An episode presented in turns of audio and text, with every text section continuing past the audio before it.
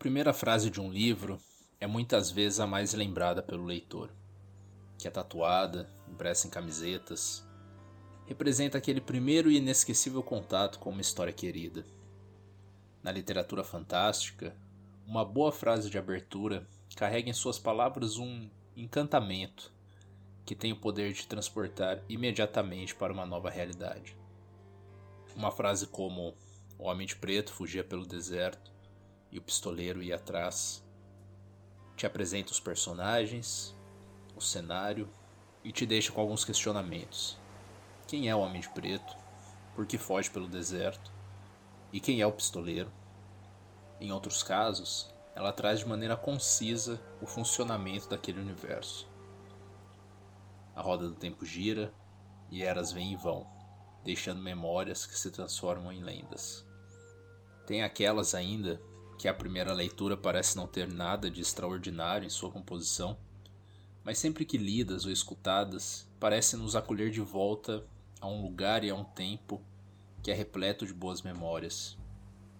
O senhor e a senhora Dursley, da Rua dos Alfeneiros número 4, se orgulhavam de dizer que eram perfeitamente normais. Muito bem, obrigado. Algumas parecem ter a capacidade de ilustrar não só o ambiente do mundo ficcional em questão, como também o nosso. O céu sobre o porto tinha a cor de uma televisão sintonizada num canal fora do ar. Mas talvez nenhuma frase da literatura fantástica seja tão marcante e emblemática quanto uma que foi escrita por um senhor inglês, provavelmente no ano 1930, que, em um momento súbito de inspiração, com uma folha em branco à sua frente, escreveu: Numa toca no chão, vivia um hobbit. Bom, hoje os hobbits permeiam como poucas outras criaturas ficcionais o imaginário da cultura pop. E mesmo se você não é um leitor de fantasia, é bem provável que saiba quem eles são. Talvez saiba descrevê-los, essas criaturas muito pequenas e com os pés enormes e peludos. Mas imagine você no ano de 1937, quando o livro O Hobbit foi lançado, entrando numa livraria e dando de cara com um livro cujo título tem uma palavra totalmente desconhecida. E na primeira página você lê essa frase. Você então se perguntaria: o que é um hobbit? Logo na segunda página, o narrador faz essa mesma pergunta e dá uma resposta. O que é um hobbit? Imagino que os hobbits requeram alguma descrição hoje em dia, uma vez que se tornaram raros e esquivos diante das pessoas grandes, como eles nos chamam.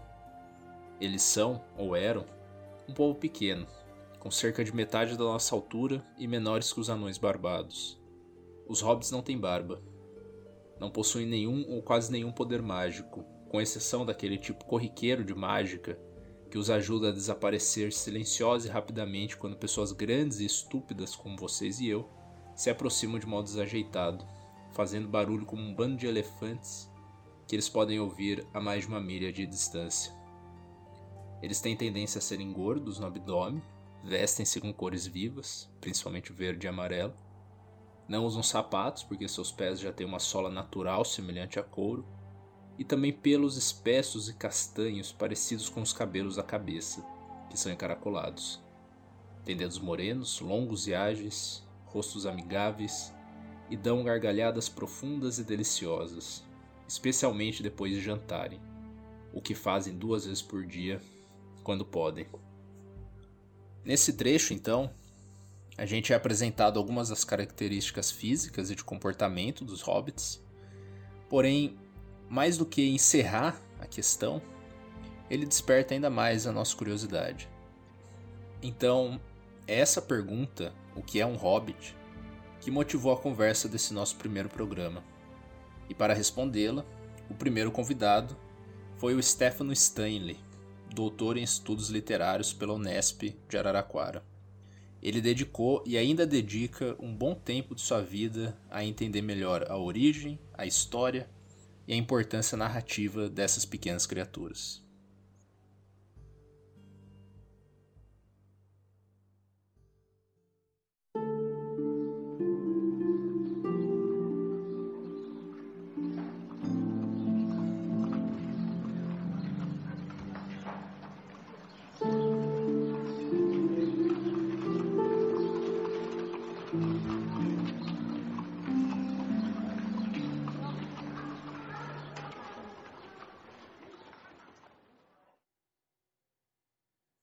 Este é o primeiro capítulo do Páginas Fantásticas, um podcast que trata a leitura como um ato coletivo, não individual. E nesta jornada pelos mundos da ficção, você, ouvinte leitor, nos acompanhará. Mas quem somos nós? Bom, primeiramente, eu, André, sou professor de História e estou no meio de uma graduação em Letras na cidade de Araraquara. E logo no meu primeiro dia na cidade, conversando com alguns amigos e falando sobre os meus interesses, mais de uma pessoa falou: Cara, você tem que conhecer o Caverna. Dias depois, eu conheci então o Caverna. E olhando em retrospecto, parece quase o início de uma quest. Só que ao invés de começar no salão de uma taverna, começou na sala de uma república. Vocês imaginem então que aparece um sujeito com uma tatuagem enorme do Cthulhu no braço. E aí começou uma amizade que nos trouxe até aqui. E aí, Caverna? Bom, e aí, André? E olá, ouvintes. Eu sou o Caverna, também apelidado como João Vitor, cientista social e um ávido apaixonado dos mundos fantásticos. Junto do André, a gente está propondo né, esse ambiente com a ideia de papear e, ao mesmo tempo, construir um conhecimento, por intermédio e participação de um ou mais convidados que entrelaçam a vida pessoal e profissional com as obras literárias. Então, nos acompanhe neste passeio pelos bosques da ficção.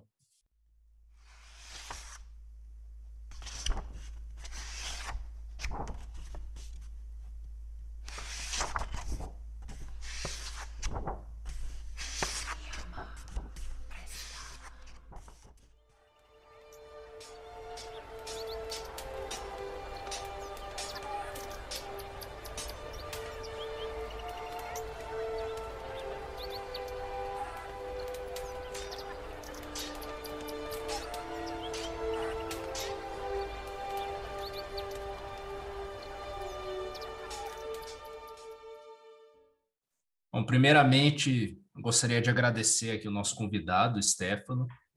É um prazer ter você conversando aqui com a gente nessa primeira edição do podcast, que é, nada, nada melhor do que começar um podcast sobre mundos fantásticos e literatura fantástica do que com o grande, o grande nome é, da literatura fantástica, que é o Tolkien e, e a sua criação, né? Então, antes de tudo, Stefano, eu queria começar começar pedindo para você fazer uma apresentação para a gente de qual é a sua relação mesmo, como, como começou a sua relação com a Terra-média, qual foi o seu primeiro contato. É, a gente já teve um contato inicial com você e eu tomei um, um spoiler dessa, dessa sua resposta, que você, diferente do que, do que foi o meu contato com a Terra-média, por exemplo, ou o contato do, do Caverna, do João, né? É, que a gente teve um contato precoce ainda no início da adolescência e teve todo esse esse desenvolvimento de se tornar um leitor em conjunto com se tornar um leitor da Terra-média, né? um leitor do Tolkien. Então, a, a nossa história como leitores de, de literatura está diretamente conectada com, com a leitura de Senhor dos Anéis e O Hobbit, né? Acho que O Hobbit foi os livros que eu mais li na adolescência. E, mas eu sei com você não foi exatamente assim, né? Então, gostaria de pedir para você falar qual foi esse primeiro contato e, já consequente a isso, como que em algum momento isso deixou de ser só uma leitura e você decidiu tornar é, a Terra-média e os personagens da Terra-média o seu objeto de estudo mesmo? Bom, em primeiro lugar, eu agradeço o convite, né, do André, do João, e o espaço para poder falar daquilo que eu que eu amo, né, que eu estudo e que tem muita gente aí que gosta também, mas ainda não teve a oportunidade de estudar academicamente. E respondendo a sua pergunta, né, são duas perguntas. Bom, vou falar do meu percurso mais ou menos assim. É... Bom, meu irmão jogava RPG. E na época, bom, eu sou de Araraquara, ainda moro aqui. Na época só tinha uma banca, um lugar que vendia produto de RPG e custava uma fortuna. Hoje, o mundo geek já já está inacessível, né? Porque você vai comprar alguma coisa, os preços são absurdos e tal. Naquela época, começo da década de 90, era mais inacessível ainda. Só tinha um lugar e o cara colocava o preço que ele queria no, no produto. Então. E aí meu irmão começou a, jogar com os amigos e mestrar também o D&D, né? O RPG de mesa, de ficha, né? E eu ia na onda, né? Eu era mais novo, né? Então eu via lá o pessoal mais velho, né? Quatro, cinco anos mais velhos que eu e tal, e eu ia na onda. E aí eles falavam, né? Não, porque fulano é o paladino, o outro é o clérigo. E eu ficava, fiquei apaixonado por aquilo e fui, fui seguindo, né? Mas até então, nada de existência de Tolkien, nada disso. Assim. Bom, aí como, como que eu me introduzi no mundo fantástico, né, na fantasia? Foi pelo através do Harry Potter, né? Então, quando lançou o Harry Potter, todos os meus amigos da escola, né? Foi em 2001, se eu não me engano, que lançou, né? Na época eu tinha 11 anos. Então, todo mundo lendo, todo mundo... Aí eu falei, ah, eu quero isso aí também, eu quero ler, né? E aí eu ganhei de aniversário o livro do Harry Potter, e foi assim que eu comecei a, a trilhar, né? Foi por intermédio da Rowling, né? Que eu entrei no, no caminho da fantasia, assim. Então, eu, como todo adolescente da época, eu devorei o, o Harry Potter e, e foi assim. E, e, aí tinha um negócio que eu conversava com os amigos e eles falavam, não, Harry Potter, inclusive eu, eu acho uma besteira, né, sem precedentes. Não, não, Harry Potter é para criança, Harry Potter é para adolescente. Então o pessoal falava, não, Harry Potter é para criança. Você tem que ler o Tolkien. O Tolkien sim, mas o Tolkien você tem que ser muito foda, você tem que ser muito bom para ler Tolkien. E aí chegou um momento que eu dei uma desistida, assim. Eu falei, bom, eu acho que eu não sou esse fodão e também não sou muito bom nisso. Deixa quieto, eu vou ficar com o meu Harry Potter aqui, que tá suficiente e tal, né? E aí, de fato, eu comecei a ler, emprestei de alguns amigos, né? Todos, todo esse pessoal, esses amigos, né? Era a bolinha dos nerds da época, né? Então, o pessoal que jogava Magic no intervalo, jogava um Pokémon de ficha, que a galera já criava umas fichas para Pokémon ali, né? Usava o álbum de figurinha como referência, né? E aí tinha aqueles lá que não acrescentavam nada, né? Não, porque. E aí eu fui procurar o Tolkien, emprestei o Hobbit de um, emprestei o Senhor dos Anéis do outro. E eu comecei a ler e falei, gente, não estou entendendo nada. Não entendendo nada. Inclusive, isso depõe contra a minha, a minha carreira acadêmica, né? Mas eu comecei a ler e falei assim, nossa, velho, que chato, cara. O cara fica uma hora e meia descrevendo como balança a folha da árvore, né? E aí eu fiquei, nossa, não estou entendendo nada. É. Aí eu cheguei à conclusão de que realmente o Tolkien era para quem entendia muito das coisas e eu não entendia nada. E aí, nesse meio tempo, eu fiquei 10 anos com um exemplar de um amigo, mais ou menos 10 anos. Ele me emprestou aquela trilogia da Martins Fontes, que tem o Gandalf na capa, né? que é o 3 em 1 que na realidade é seis em um, né? mas isso aí deixa para outra, outra conversa. E aí ficou uns 10 anos aqui, eu abria, li umas quatro páginas e falava, meu, tô entendendo nada disso aqui, não sei nada, não sei nem falar os nomes, tem élfico, tem inglês, tem tudo quanto é coisa, eu não, não, não entendo nada. E aí depois de um tempo ele falou, você me devolve? Eu falei, claro, devolvo, devolvo. E aí eu fui, tomei vergonha na cara, fui comprar um para mim. Né? E aí eu comecei a ler mesmo, assim, também não entendia muito porque, inclusive, eu, tomei uma tomei uma chamada, falando assim, em uma das minhas bancas, dizendo que o Tolkien é inclusivo, né? que o Tolkien fez uma literatura de fácil acesso, que ele não, não, ele não repele os leitores, ele atrai os leitores.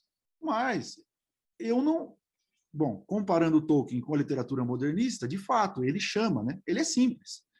Mas imagina você com 13 anos para ler, eu não consegui entender. Né? É uma questão de capacidade de abstração. Eu não consegui entender, era muita informação. Como que eu vou organizar isso aqui? Não tem jeito.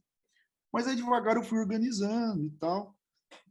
E aí eu li assim, li um pouquinho aqui, um pouquinho ali, li o Hobbit, mas no Senhor dos Anéis eu não, não dava aquela entrada, né? Aquele mergulho. Né?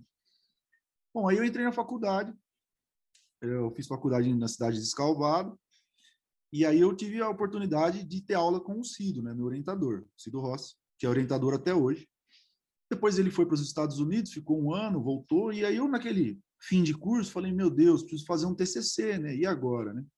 Aí fui atrás de uma professora da linguística, e aí eu fui estudar gêneros do discurso, né? Fui estudar parlendas, essas coisas, e aí eu olhava aquilo e falava, gente, que coisa chata, meu Deus, eu não aguento isso. Né? Não, é, o estudo tem seu mérito, mas eu achava muito chato.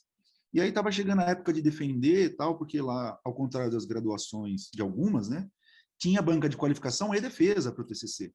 E eu perdi a qualificação e falei, agora não vou terminar o curso, só falta o TCC, né?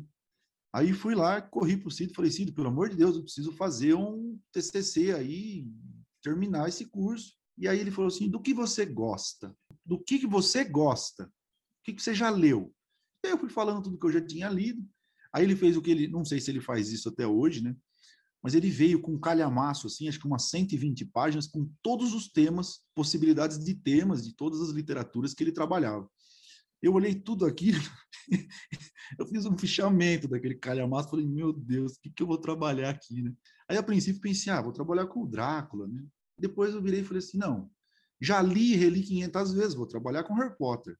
E aí eu fiz o TCC é, sobre o Harry Potter, né? Sobre a personagem Snape. E aí foi meu primeiro contato estudando personagem.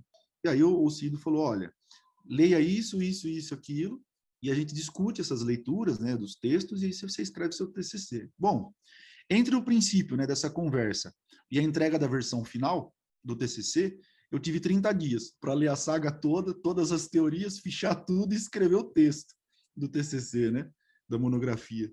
E no fim deu certo, a banca gostou e tal, e beleza. Bom, depois disso, eu falei, preciso ler esse tal de Tolkien aí, que eu não estou conseguindo ler, tá difícil tal. Aí eu sentei e comecei a ler mesmo. Comecei e na minha colação de grau da, da, da graduação, o Cido estava lá, né, professor. E eu falei assim, eu quero fazer mestrado. Aí ele falou, tudo bem, mas ele ainda não era concursado aqui da Unesp, né, de Araraquara. Falou, eu vou te indicar alguém legal lá, eu te ajudo a fazer o projeto, tudo, você vai lá e beleza. Bom, aí eu comecei a fazer o projeto junto com ele, fazer reuniões e tal, de leitura, aquela coisa. E aí trazia os excertos do texto e tal. E aí eu fiz o projeto.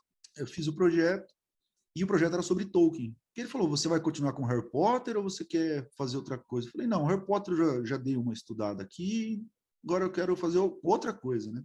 E aí fui desenvolvendo a ideia de trabalhar com o Gandalf junto com ele. E nesse meio tempo, né, que eu chamo de preparação, que eu estava discutindo ali e tal, ele passou no concurso, né, em 2012, se eu não me engano, ele passou no concurso da Unesp e mandou um e-mail, falou: "Pronto, agora não preciso te indicar ninguém, eu posso te orientar". E foi ali que eu comecei que eu comecei a estudar o, o universo né, da Terra-média academicamente. Ainda assim, bem estava bem cru de leituras teóricas e tal, porque minha formação né, de graduação não foi, tá, tá longe de ser uma formação né, é, parecida com a da Unesp, mas tinha coisas legais que eu tinha visto ali na literatura. E aí eu comecei a estudar o Gandalf. Aí eu fui ler tudo que tinha, comprar tudo que tinha, porque também não tinha, né? minha biblioteca tinha. Quando eu comecei na graduação, eu tinha, sei lá, oito, dez livros. Eu nunca fui um grande leitor. Nossa, eu leio muito e tal. Eu era nerd de desenho animado, junto com meu irmão. A gente lia uma coisa, lia outra, emprestava livro, mas comprar mesmo. Aí eu falei, nossa, eu vou estudar isso aqui, agora eu tenho que investir, né? Aí comecei a comprar as edições do Tolkien, ler, fazer fichamento. Tanto é que meus cadernos de fichamento aqui, como o Cido gosta de, de de me zoar, né? Ele fala assim, que tudo que eu acho muito importante eu pego com caneta vermelha, eu faço três asteriscos assim, circulo, escrevo muito importante. Aí um dia ele pegou meu fichamento, todas as páginas estavam escrito muito importante. pô, pô, tu, tudo é muito importante. Eu falei, é, pô, é Tolkien, né? Cara, eu, eu queria só adicionar que eu passo pela mesma síndrome, viu? eu vou anotando os livros e vou lá. Muito importante. Eu falo, pô, já tem cinco páginas que eu tô fazendo muito importante. Não, me perco é que só a grifada não é o suficiente, né? Grifar tá grifado tudo, né? Então você precisa ter um negócio lá, isso aqui é muito importante, se lembre. Aí, aí chega uma hora que dá umas preguiças, assim, também junto com, com a, a qualidade do material que você está trabalhando, um assunto, que eu pego e falo assim: ah, não, essas 10 páginas eu vou ter que citar, mas como eu vou fazer uma citação de 10 páginas? Não tem jeito, pô. Aí tem que cortar. Aí eu falo, mas se eu cortar, perde informação. E agora, o que eu vou fazer, né? Aí fica aquela citação recortada, assim, no meio do texto. Bom, e foi assim, né? Foi de Harry Potter, eu comecei com, com leitura e tal. Aí entrei na faculdade, fui fazer letras, aí tive a oportunidade, né? A sorte de o Cido me orientar. E aí, quando eu fiz o TCC sobre o Harry Potter, foi que eu mergulhei na fantasia mesmo. E aí eu depois quando eu fui decidir que ia fazer mestrado, eu fui atrás do Tolkien, finalmente, né? Falei, nossa, finalmente, depois de 10, 12 anos que eu tô com esse livro aqui, eu vou eu vou ler mesmo, vou fazer o que eu tenho que fazer. Não sei se eu, se eu pulei alguma coisa da, da pergunta. Não, ótimo, ótimo. Dá para dá você compartilhar com a gente qual qual foi a sua dissertação de mestrado? O que que você você analisou nela? Tá, a minha dissertação foi assim. Eu e meu irmão, meu irmão trabalha em outra área, né? ele trabalha na área de é, é veterinário e tal, mas nós éramos, antes de ser irmãos, nós éramos amigos, então a gente jogava tudo junto, assistia tudo junto, fazia tudo junto, né? Só que ele entendia um pouco mais do que eu, né? Porque ele era um pouco mais velho e tal, então ele... E a gente assistia Caverna do Dragão, né? E aí tinha lá o Mestre dos Magos, né? E eu ficava vendo aquele uhum. Mestre dos Magos, falando, meu, o cara desaparece, né? Ele joga uns dilemas no ar aí e some, né? Depois ele volta. Aí ele volta, ele, ele vai e vem, vai e vem, vai e vem. E aí eu conversando com o Cido, falei assim, o Gandalf é o mestre dos magos, do, do Senhor dos Anéis, né? Ele chega, dá um monte de informação, de repente ele desaparece, né? E percebendo essa movimentação do Gandalf, que trabalha no subtexto, a maioria da narrativa ele está desaparecido. Ele morre, depois ele aparece, depois ele fala, ele sempre tem que tratar de outros assuntos. E ele some, aí ele volta, ele some, ele volta. E aí a, a minha dissertação foi estudar o, o, desenvolvimento do enredo, da história, a velocidade do enredo, tudo isso, da narrativa, né? Através da movimentação do Gandalf. Porque numa primeira leitura, você entende que o Gandalf é um cara muito poderoso, que ele está fazendo muita coisa ali, mas não dá para perceber numa primeira leitura que é ele que movimenta o tempo todo, o tempo todo, principalmente na ausência. Quando ele deixa lá no começo, eu não vou lembrar o capítulo né, especificamente, acho que é no Pônei Saltitante mesmo. Quando ele deixa a carta lá para o Cevado Carrapicho, né, que é o dono da, da estalagem, o, o Aragorn não está ali por acaso, ele está ali por um, um pedido ou ordem, mas ordem seria meio, meio arrogante, né? Então, por um pedido do Gandalf. Então, tudo está ali esquematizado, né? Pelo desejo do Gandalf. Ele movimentou tudo. Então, e, e, tem uma coisa que eu usei na minha tese também, né, que eu vou defender agora, que é, que é interessante. Se você pegar os Stari, que são os magos, os sábios enviados tal, você tem os cinco lá, né? Alatar e Palando, que são os azuis, que vão para o norte e para o sul. Eles não, não são vistos nas narrativas. O Radagast é visto em Passant, no, ao contrário do que fizeram, mas eu não vou entrar nesses méritos, mas ao contrário do que fizeram no cinema, né, com o Hobbit, né, que o Radagast fica 40 minutos fazendo coisa, e no Hobbit ele não aparece, ou aparece em passando também. Aí o foco é o quê? O Saruman e o Gandalf. Todo, de todos esses, mesmo dos sábios, né? É, Elrond, Galadriel, os hobbits são praticamente desconhecidos. Quem que faz essa conexão de falar, meu, achei o anel, né? Primeira coisa, quem que encontra o anel e descobre que o anel está lá? É o Gandalf, não é o outro. Quem que descobre o meio de vida, né, os costumes, as tradições ali dos hobbits. É o Gandalf. Quem que vai lá e consulta todos os acervos élficos ou dos homens, né, de documentos, de história, e vê e pesquisa? É o Gandalf. Quem que vai fazer a conexão entre uh, Silmarillion, o Hobbit e Senhor dos Anéis? Através do quê? Do Gollum, o Smeagol, né? É o Gandalf. Ele que vai atrás dele, ele que vai perguntar como que foi encontrado o anel, lá no Rio, o presente de aniversário, como que chegou até ele isso aí, e aí ele vai notando as semelhanças de discurso, né? Meu precioso, meu presente, meu presente de aniversário, do discurso do Bilbo com o do, do próprio Gollum. Né? Então ele vai fazendo essas conexões. Então eu acho assim que se, se você tirar o Gandalf da narrativa, não tem narrativa. É ele que movimenta tudo aquilo. Né? É ele que faz o negócio acontecer. Fora outras características né, muito específicas dele, né, como, por exemplo, comparar ele ao druida, né, aquele, um que, instru, aquele que instrui né, as pessoas, né, a própria figura do Merlin, a própria, a própria, o próprio arquétipo do, do viandante, né, ou diria até do viandante odínico, né, questão do Odin. Em muitos casos ele é chamado de corvo, né, corvo da tempestade, aquele que leva atrás informações, né. E se você comparar também já puxando assim a puxando a brasa um pouco para a cosmogonia, né? Tem a, as águias de Manwë, né? Que levam e buscam e levam informações para o próprio Manwë, né? Então tem essa questão, não são corvos, mas são águias. Né? Então tem essa comparação cosmogônica e a questão da informação. Então eu acho, eu achei, né, na verdade, essa semelhança. Bom, a primeira coisa que eu fui fazer foi fazer pesquisas, né? Oh, o que, que dizem sobre isso, né? Em bases nacionais e internacionais. Né? Bom, sempre tem alguma coisa. Se eu disser, ah, não tem nada, é mentira. Sempre tem algum estudo que, mesmo que não se volte a Gandalf, traz algum elemento. Mas, assim, um estudo sistemático, único, exclusivo de Gandalf, eu não tinha visto. Então, foi assim que eu, que eu pesquisei o modo como o Gandalf, né, a movimentação dele, os sumiços, as aparições, faziam o desenvolvimento, né, até da velocidade. Você pode reparar que toda vez que ele está fora, a narrativa vai muito, muito, muito rápido, né? Ela tem uma velocidade enorme. E quando ele aparece, parece que a coisa dá uma uma acalmada, assim, fica mais o tempo fica mais descritiva a narrativa do Tolkien, né? que é fruto do tempo mítico, né? Porque o Gandalf está ali na Terra Média já que vamos chamar de é um medievo, né? Já meio tardio, mas o aquele aquele aquela aquele tempo sem sem pressa, né? Aquela a temporalidade mítica volta à narrativa toda vez que ele vem, ou quando os personagens vão para Valfenda, para Lórien, tem, tem aquele reduto do tempo que não passa, o tempo sem fim, né? Aquele tempo sem pressa. Então eu, eu estudei isso aí, como que ele atuava no, no subtexto, lógico que eu levantei as características, né? Fiz várias comparações elementais com tem um livro do Gaston Bachelard, né? que é uma série, né? que é a psicanálise do fogo. Então eu fiz uma análise elemental do Gandalf, a questão do fogo, né? A questão do fogo. E aí eu fiz uma análise, vamos dizer assim, cromática mesmo do fogo, né?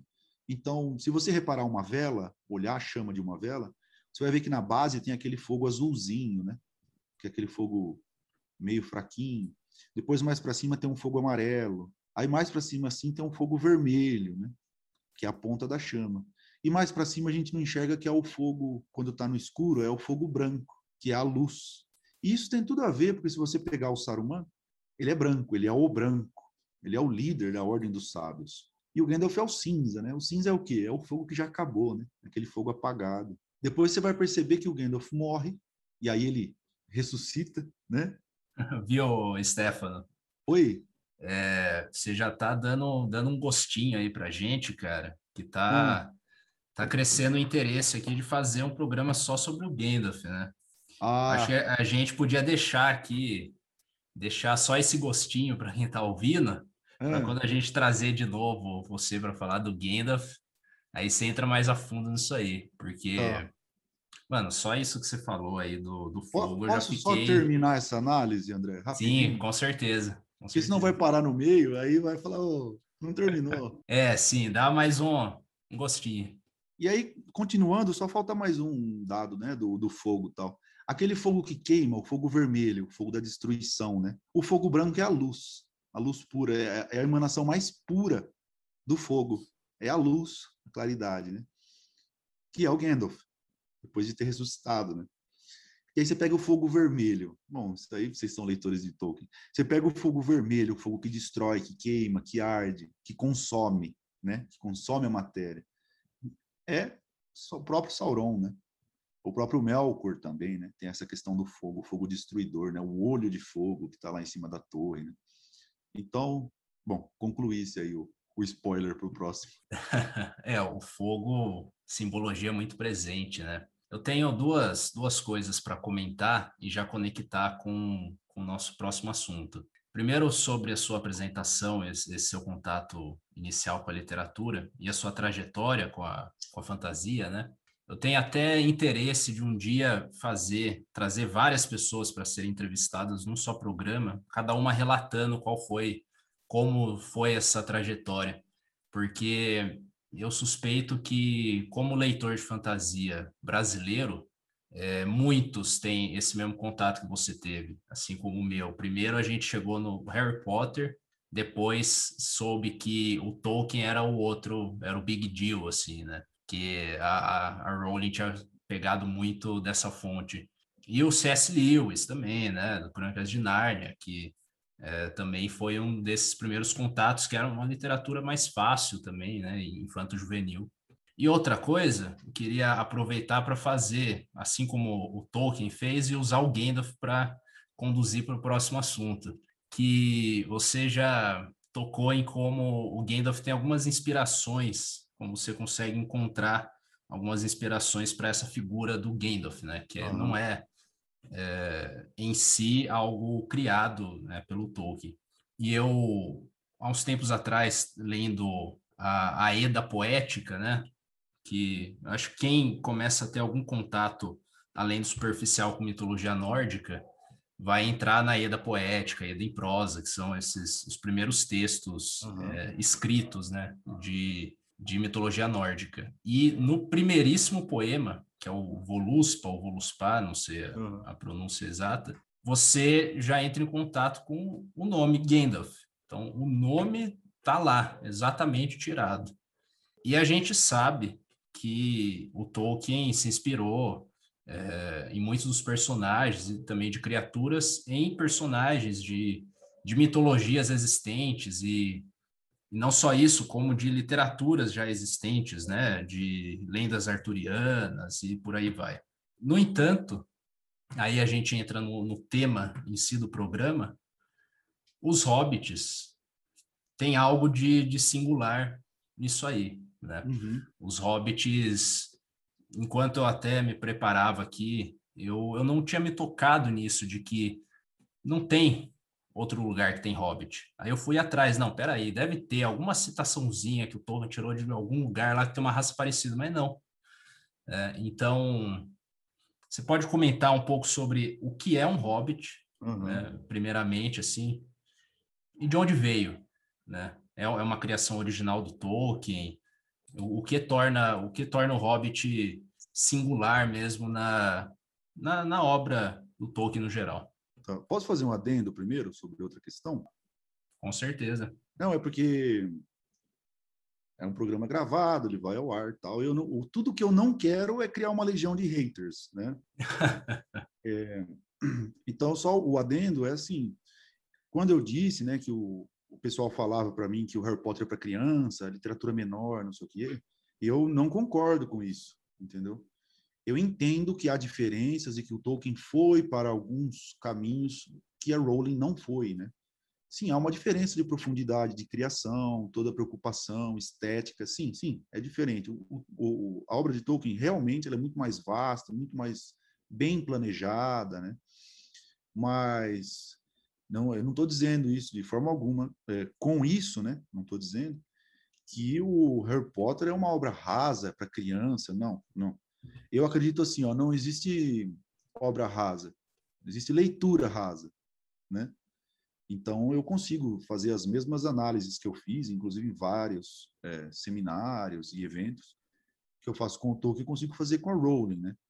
É claro que os elementos são mais escassos em Rowling, o número de personagens, a quantidade de ambientes e tal, mas só para deixar isso claro, né?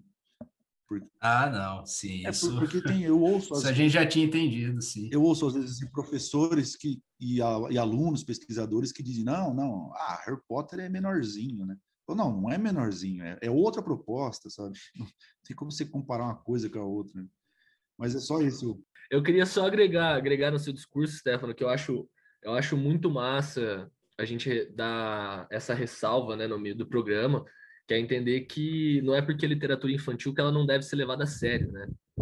É, a gente vai ter diversas camadas aí, não só em Harry Potter, mas em outras obras que se você der o tempo de sentar, é, ler né, um pouco mais interessado, se divertir ali, buscar elementos que façam você se perguntar o porquê que aquilo me buscou tanto interesse, porquê que aquilo foi tão prazeroso na leitura, cara, acho que qualquer temática de livro, desde que né, o leitor esteja interessado, dá para você fazer esse tipo de leitura na ficção. Acho extremamente importante da gente dar essa ressalva, né? São elementos diferentes, propostas diferentes, mas a seriedade da análise ela vai é, ser igual, né? Desde que você seja um bom pesquisador. É, eu tenho até vontade de só um breve comentário. Eu tenho vontade de fazer, cara, podcast de todas essas coisas. Assim. Eu fico pensando fazer sobre né, literatura infantil, literatura fantástica infantil, infanto-juvenil.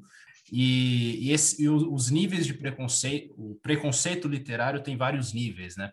Então você vai encontrar o preconceito literário dentro dos próprios leitores de fantasia, os que podem dizer que é, Harry Potter não é né, não é hard fantasy, então nem precisa você não precisa ler, o que importa é, é entrar num, num, num Martin ou no próprio Tolkien. E aí, quando você tira também dentro do, do campo de leitores de fantasia e for na literatura em geral, aí vai ter aqueles que vão falar que nem literatura fantástica importa, né? E, e aí também isso dá muita conversa, porque a gente for no, no início da literatura ocidental, é, a gente for ler Ilíada e Odisseia, a gente vai ver elementos fantásticos lá, né? Então, em que momento que você começa né, a, a separar e dizer, não, a partir daqui já não começa a ser muito válido, né, né e tal. Então, mas é, é, a gente a gente também compactua com a sua com a sua posição, Stefano, que Harry Potter também, cara, eu, eu às vezes eu sinto na faculdade que alguns professores mais velhos, né, é, depende muito mesmo da formação do professor e da, da forma dele entender literatura, que vão ter, né, vão olhar com certo preconceito para essas literaturas mais infanto-juvenil e tal. Mas alguns mais novos, cara, eu tive alguns professores de 30 anos, tal, recentemente, que tem um contato mais próximo do que a gente teve, né? entende o valor, tem essa conexão afetiva com aquilo, entende que você tem leituras e leituras, né? E não o, o importante é ler, né? É. O importante é ler. E rapidamente o, o um uma das minhas experiências com leitura mais marcantes, é, assim, da minha pré-adolescência, quando eu comecei a ler mais mesmo, e que impulsionou foi que eu, eu li uma versão infanto-juvenil do Moby Dick. Uhum. Se não me engano, foi adaptado pelo Monteiro Lobato, assim, cento e poucas páginas, sabe? Porque você imagina, Moby Dick para alguém de 12 anos ler, né? mil, mil páginas. Eu li essa cento e poucas páginas e eu nunca vou esquecer dessa leitura, sabe? De, de ser transportado para. Tem um momento que o Ismael está em cima de um mastro, ele dá uma cochilada, e ele vê, vê o horizonte assim do oceano e ele sente que ah, ele sente muito bem com aquilo e eu lembro de estar lendo aquilo pequeno e eu durante um, uns instantes eu fui o Ismael, sabe? E isso era uma literatura feita para crianças, né? Então não, não importa é, para quem essa literatura foi escrita, qual foi o público-alvo, se ela consegue causar esse tipo de imersão, já é mais do que válida. Né? Então, se quiser acrescentar mais algo sobre esse tópico e, e logo em seguida a temática Eu gostaria. dos hobbits, por favor. Aí depois, se não for usar, você deixa gravado para o próximo. material é, bruto, a gente vai fazer material bruto. Então, eu acho assim, é, quando você tem a oportunidade de conhecer pesquisadores né, que estudam literatura infanto-juvenil, por exemplo, o Cido, a Karen, né, que eu tive a grata oportunidade de ouvir, falar muito em palestras, foi sempre é, membro titular das minhas bancas e tem um conhecimento assim profundíssimo sobre.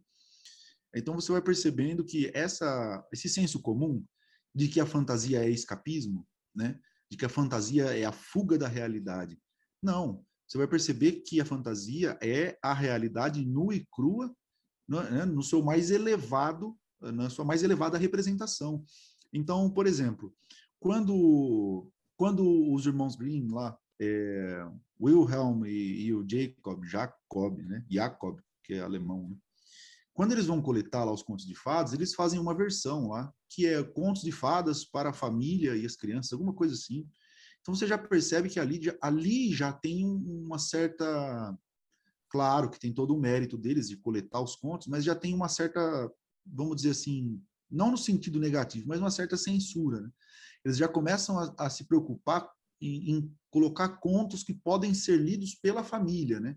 no ambiente do lar, ali da lareira, aquela coisa, né? na sala. Então já, já tem uma. Eles não alteram, mas já tem uma diminuição do, dos, dos contos mais pesados. assim. Tem um artigo da Karen mesmo, né, professora aqui da Unesco, que eu nunca lembro a ordem do título, né? Mas acho que é assim: Minha mãe me matou, meu pai me comeu e ela vai falar da crueldade nos contos de fadas, né? Então, quando você tem a oportunidade de estudar os contos de fadas, estudar um pouco da psicanálise, não do ponto de vista clínico, claro, né, do ponto de vista da literatura, aí você vai entendendo que a infância, a primeira infância, é quando começa a se formar ali, né, o, a, o aparelho psíquico ele começa a se moldar, né, na primeira infância, né, até os sete anos, e que a grande parte daquilo ali é onírico, né, é emoção, é fantasia. Então a criança não tem essa certa distinção. Depois que ela vai amadurecendo, né, ela vai tendo um choque de, de encontro e adaptação, né? Vamos dizer assim, ela vai domando seus instintos, né, emocionais e tal, que é o, o que o Freud vai chamar de o mal-estar da cultura, né?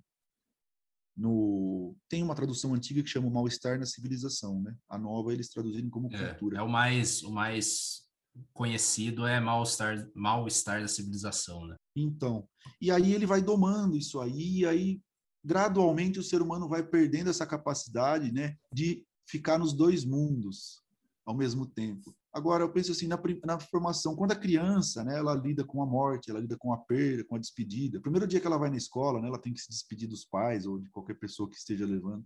Ela chora, né, é uma, é uma coisa assim, puramente emocional, né? O, vamos dizer assim, o sequestro, que hoje é sequestro, né, mas o rapto, né? É uma questão emocional pura que todo ser humano tem, mas ele esconde, né? Não, tem que viver a vida prática, deixa a parte emocional para lá. E a gente vai escondendo isso aí, né? Vai, vai empurrando lá para o inconsciente. Eu acho que não, não há nada mais real do que o próprio inconsciente. Com certeza, né? cara. Então, a fantasia faz isso. Ela vai lá e resgata essa capacidade das pessoas de ficar, de, de ver o mundo real, que é esse mundo chato, né? Que é o mundo da realidade, sobre, novamente, né? Sobre o viés onírico, né? O viés das emoções.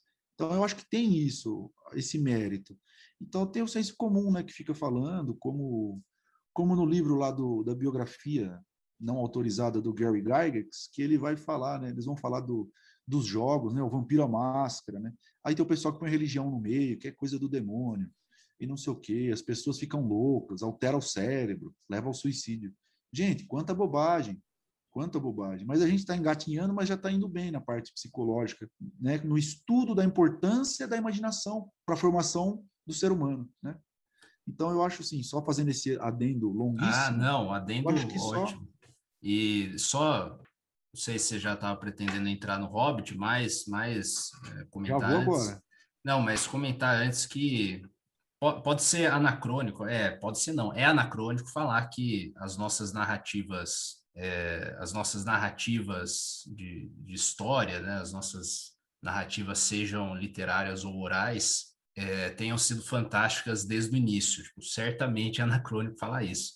Mas, Sim. se a gente fazer uma análise é, usando uma lupa contemporânea, a gente vai encontrar na mitologia, que são as, as primeiras narrativas orais mesmo que, de que se tem registro, já vamos encontrar uhum. elementos fantásticos, né? E eu acho que isso existe uma, uma permanência mesmo até hoje, que é você se utilizar de é, desses elementos mesmo é, como simbologia, né, cara? Você usa umas imagens que são muito poderosas e que, e que podem ser analisadas de diversas maneiras, né?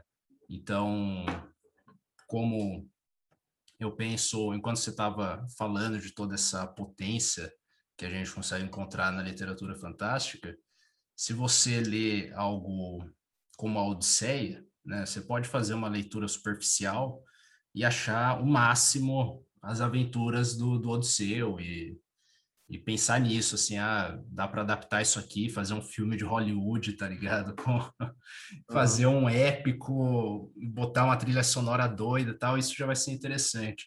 Mas se você vai um pouco a fundo, é, você começa a perceber que, pô, peraí, isso aqui, pelo que o Odisseu tá passando, é a vida, assim, de todo mundo, né? Só que isso aqui está sendo construído de uma forma é, grandiosa, né? usando umas simbologias que, que tornam essa história é, passível de ser mais é, recontada, né, ficar na sua cabeça tal. E ela acaba te ensinando mesmo sobre o que é o ser humano, sobre os percalços da vida, né? Tá falando sobre família, sobre é, o sentimento de pertencimento, a saudade do lar tal, aquilo que nunca volta. Uhum. E a mesma coisa é, que eu sinto que ainda é muito do que existe nessa essa potência assim da literatura fantástica atual e a contemporânea do, do século XX. Isso que ainda atrai muitos leitores, né? Você, por mais que você não, não, não a maioria não, não estude academicamente é, os livros, você tem algo ali que te pega além dessa narrativa narrativa superficial, né? E é interessante que você citou a Odisseia, né? O texto fundador da literatura ocidental. Você tem lá as ninfas, as dríades, né? Sim. Você tem o, todo um, um, um hall de criaturas fantásticas ali. Isso não tem problema nenhum. As pessoas estudam. É o texto sério, é o texto épico por excelência. É, é por é isso o, que eu trouxe mesmo, porque... É, é o gênero de mimetismo alto, né, de acordo com o que é descrito pelo próprio Aristóteles na arte poética, né? Então, é a, a epopeia, está escrito em verso, né? Uhum. Em versos, né? É a poesia tal. E aí você pega as pessoas que estudam isso, né? Tanto das clássicas quanto outras pessoas que não são das clássicas, né? É, eles ignoram isso aí, né? Mas como é que fica a fantasia? Como é que fica? Não, não, não, não deixa quieto. Ele fundou aqui, tá certo. É, fundou a literatura, é a jornada, tá tudo bem. E aí você apresenta uma leitura diferenciada, né? Da, da Odisseia, e aí já, já começam a te olhar torto, né? Como assim? Você está falando que Odisseia é fantasia? Né? Então eu acho, eu acho engraçado demais. E, e aproveitando esse negócio da fantasia retomando um pouco, retomando um pouco o que eu esqueci de falar, na verdade, do, dessa questão de dar uma amenizada na fantasia, porque a fantasia não é só coisa linda e maravilhosa, ah, eu quero fugir do meu mundo aqui, não. Tem as desgraças, tem a morte, tem a traição, tem o sofrimento, tem todos os medos ali, né? As pessoas acham que, a, no senso comum, que a fantasia é só coisa linda, coisa boa, eu vou ler para relaxar. Não, tem gente que sofre, né?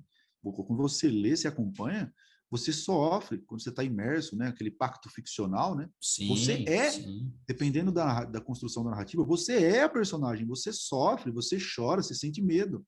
Então não tem, ah, como assim? É o prazer.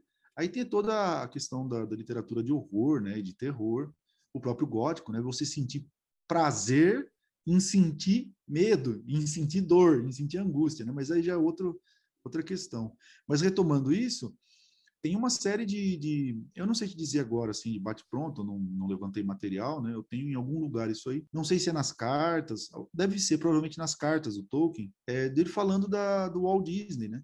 Quando foi lançado nos Estados Unidos, né, os livros dele, e propuseram né, uma, um, uma animação do Hobbit e tal. Ele falou assim: olha, façam o que vocês quiserem com a minha obra, desde que isso não caia na, nas mãos da Walt Disney e nem de ninguém que tenha nunca, né, alguém que tenha alguma vez participado de qualquer coisa do Walt Disney. Por quê? Porque eles destroem a fantasia, né? É o que eles fazem. É que nem você falou, Monteiro Lobato, eu vou fazer uma adaptação. É, é uma adaptação de linguagem para ficar mais acessível para a criança? Ou é uma adaptação temática? Ah, eu vou tirar isso aqui que está muito pesado.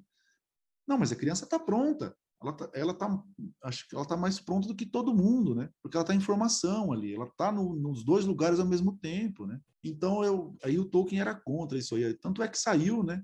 A, a animação do Hobbit depois de um tempo foi cortada e tal. E, e, ele odiava as coisas que a que a Disney fazia, porque destrói, né? Isso sim é só fantasia, só prazer. Ah, tem um pouquinho ali do, do desgosto, do sofrimento, né? O personagem ralando um pouco, mas muda completamente, né? Destrói.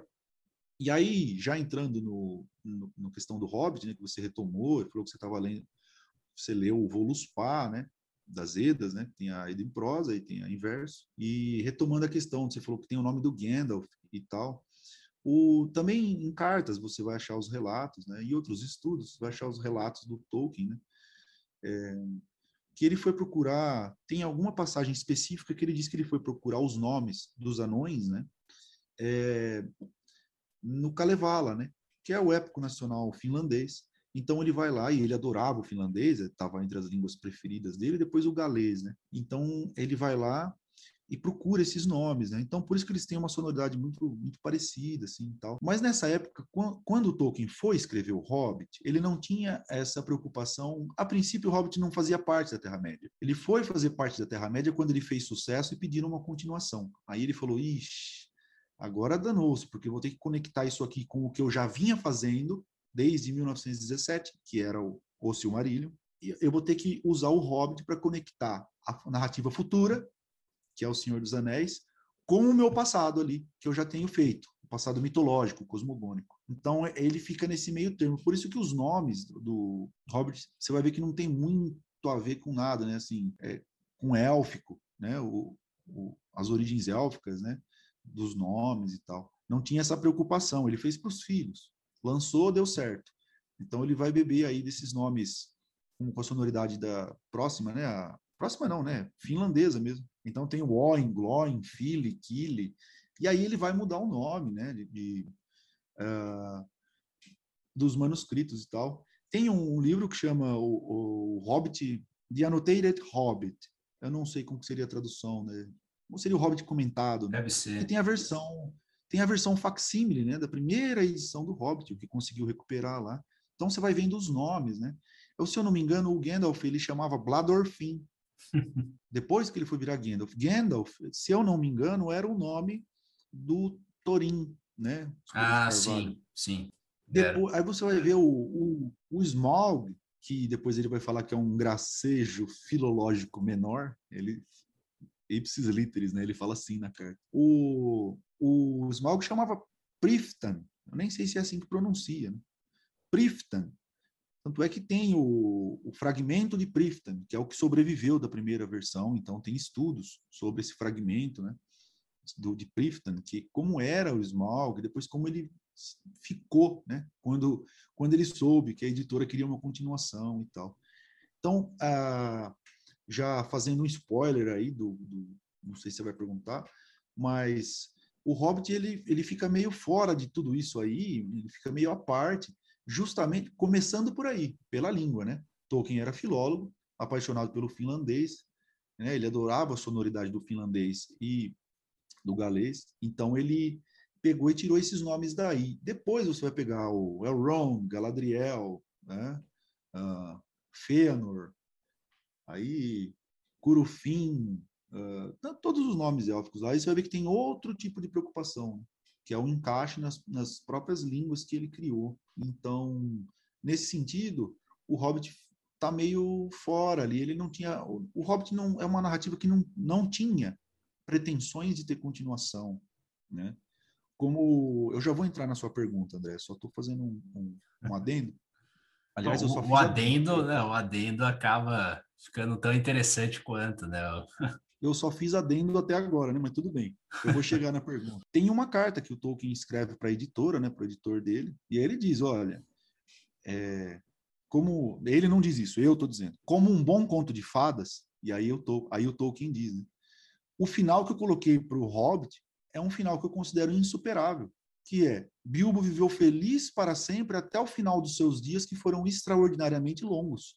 Como é que você retoma uma narrativa a partir disso?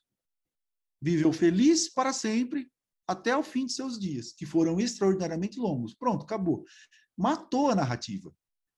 Então, é, esse é um indício, né? Eu acho que nem se discute mais isso aí, né? Já, já é um ponto comum, assim, da, da, dos fãs, dos leitores, dos acadêmicos de que o Hobbit não foi feito para ter continuação, né?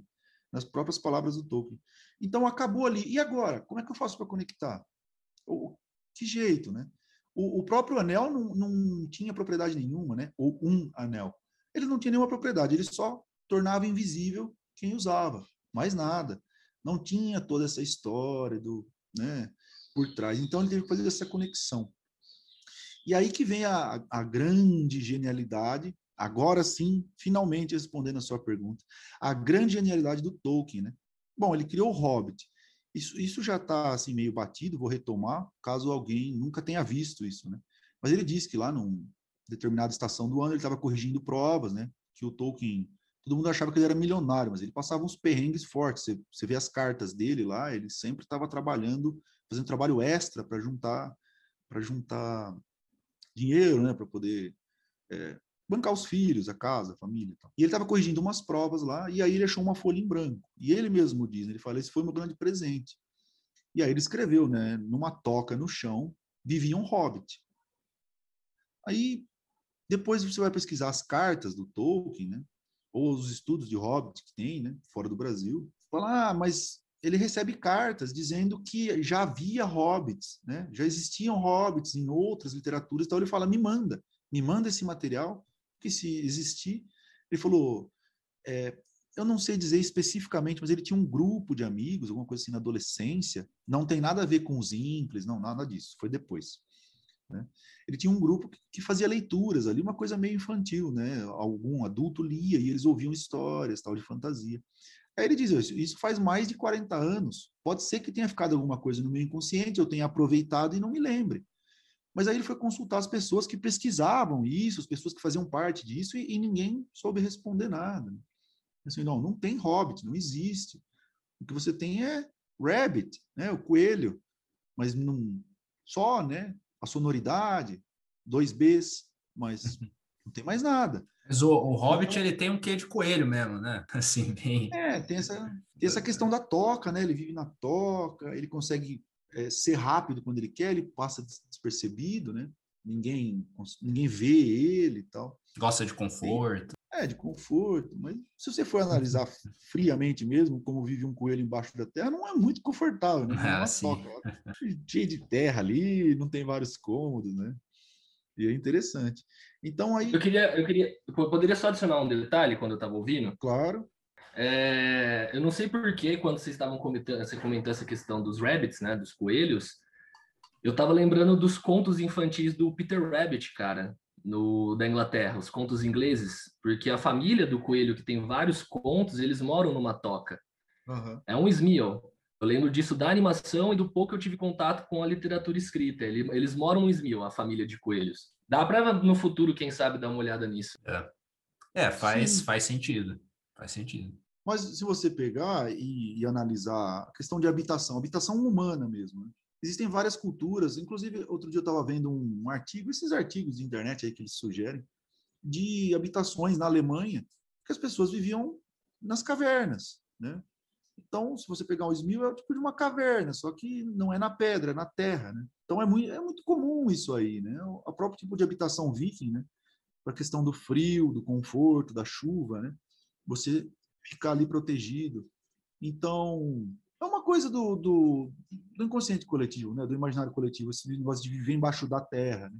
de ficar embaixo da terra. Então, eu acho que ele deve ter tirado de alguma coisa assim. Né? E, então, a grande criação dele é a raça, né? o, o povo dos hobbits, que não tem nenhum.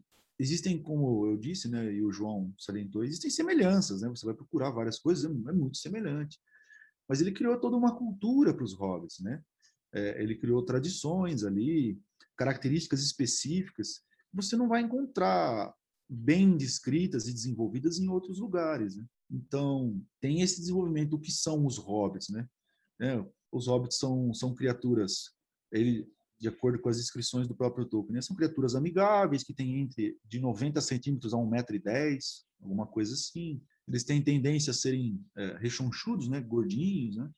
Eles gostam de usar coletes ornamentais, né, com cores, eu não lembro especificamente quais as cores, mas acho que era cores chamativas, né, laranja e verde, alguma coisa assim, amarelo. Gostam de usar botões nos seus coletes, fumam é, cachimbo, né, com a erva de fumo, e não usam sapato, têm os pés peludos e a, a sola, né, do pé dos hobbits é naturalmente semelhante ao couro, por isso que eles não usam eles não usam nenhum tipo de calçado. Né?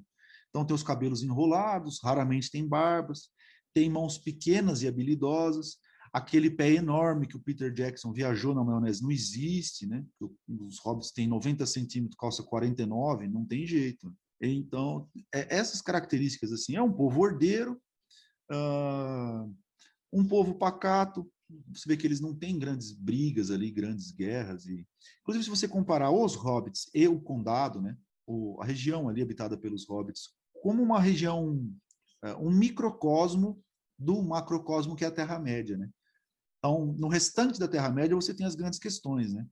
Você tem as discussões, as brigas, só que essas brigas são guerras. E as discussões são tratados entre reis, né? Agora, você pega a vizinhança ali do condado, você tem discussões, tem brigas, mas não são guerras, também não são reis, né? Então, o, o condado ali, no começo do Senhor dos Anéis, ele está inserido numa região, assim, rural, é uma região rural que eles vivem ali praticamente a subsistência, né? Eles plantam, eles fazem poucos serviços é, manuais, ali tem algumas ferramentas, mas eles não, não gostam de máquinas, né? Isso é, é, muito bem descrito pelo Tolkien. Eles odeiam máquinas, eles não gostam de máquinas, não gostam de barulho, não gostam de vida agitada.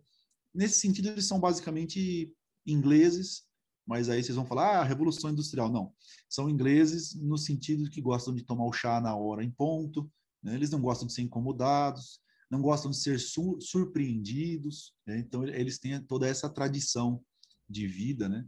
De, de uma vida é, confortável, uma vida com bastante comida, né? Seis refeições por dia, né? dois, três cafés da manhã. Então, basicamente os óbitos são esses aí. E aí uma coisa que é muito é, é, muito forte na descrição do Tolkien é que eles não têm espírito aventureiro, eles não gostam de coisas inesperadas, eles não têm nenhuma propensão a, a se enfiar em aventuras, em guerras. E se você olhar um Hobbit, né? Você vai perceber que ele não, ele não é um guerreiro, né? não tem aqueles músculos enormes, eles não têm um, não tem nenhum exército formado dentro do, do condado.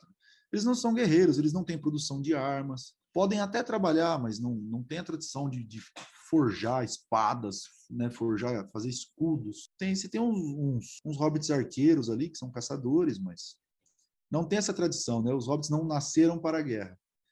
Então, tem, tem toda essa ambientação dos hobbits, né?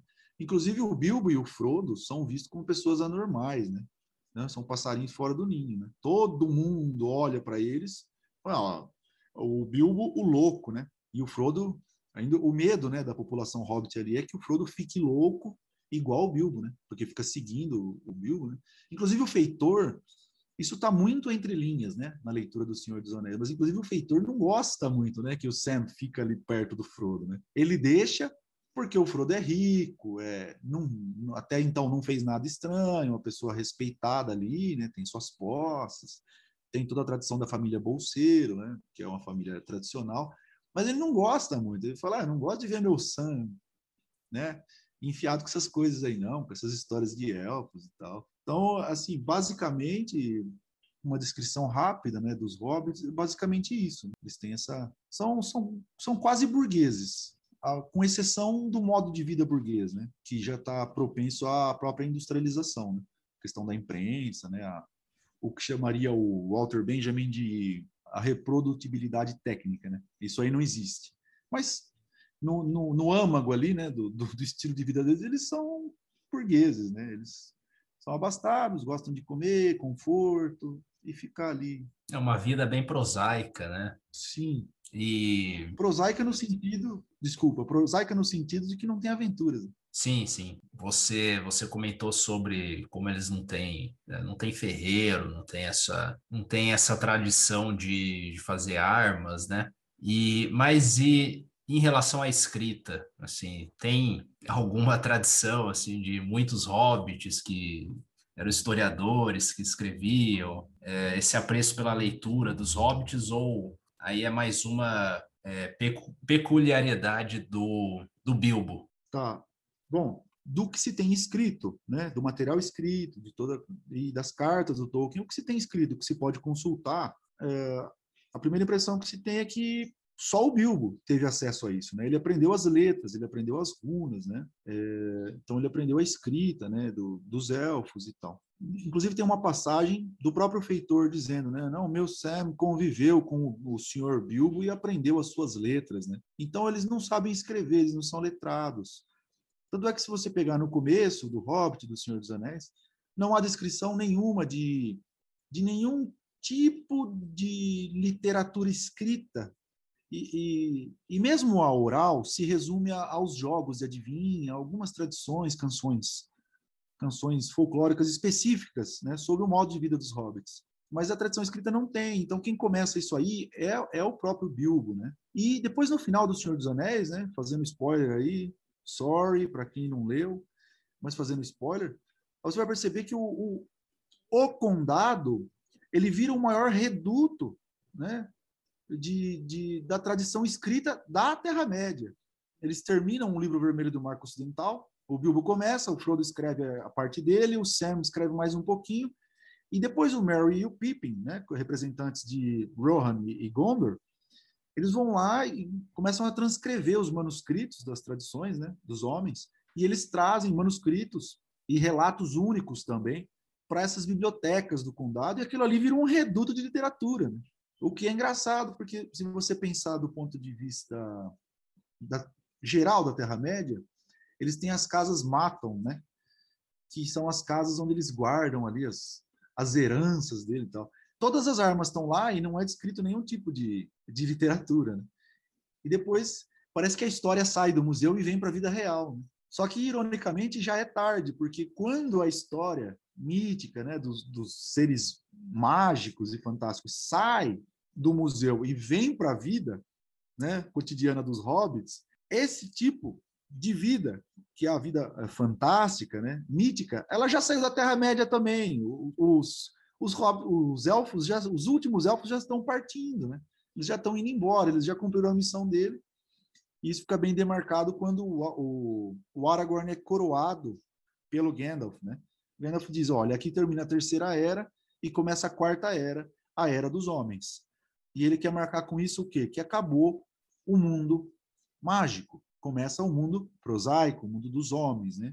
Então as criaturas mágicas vão-se embora e ali ficam os homens mesmo. Então é, é irônico, eu trato disso na minha tese, né? É irônico que os hobbits se tornem medievais, e o condado também, medievais em que sentido? Que bebem do mítico, né?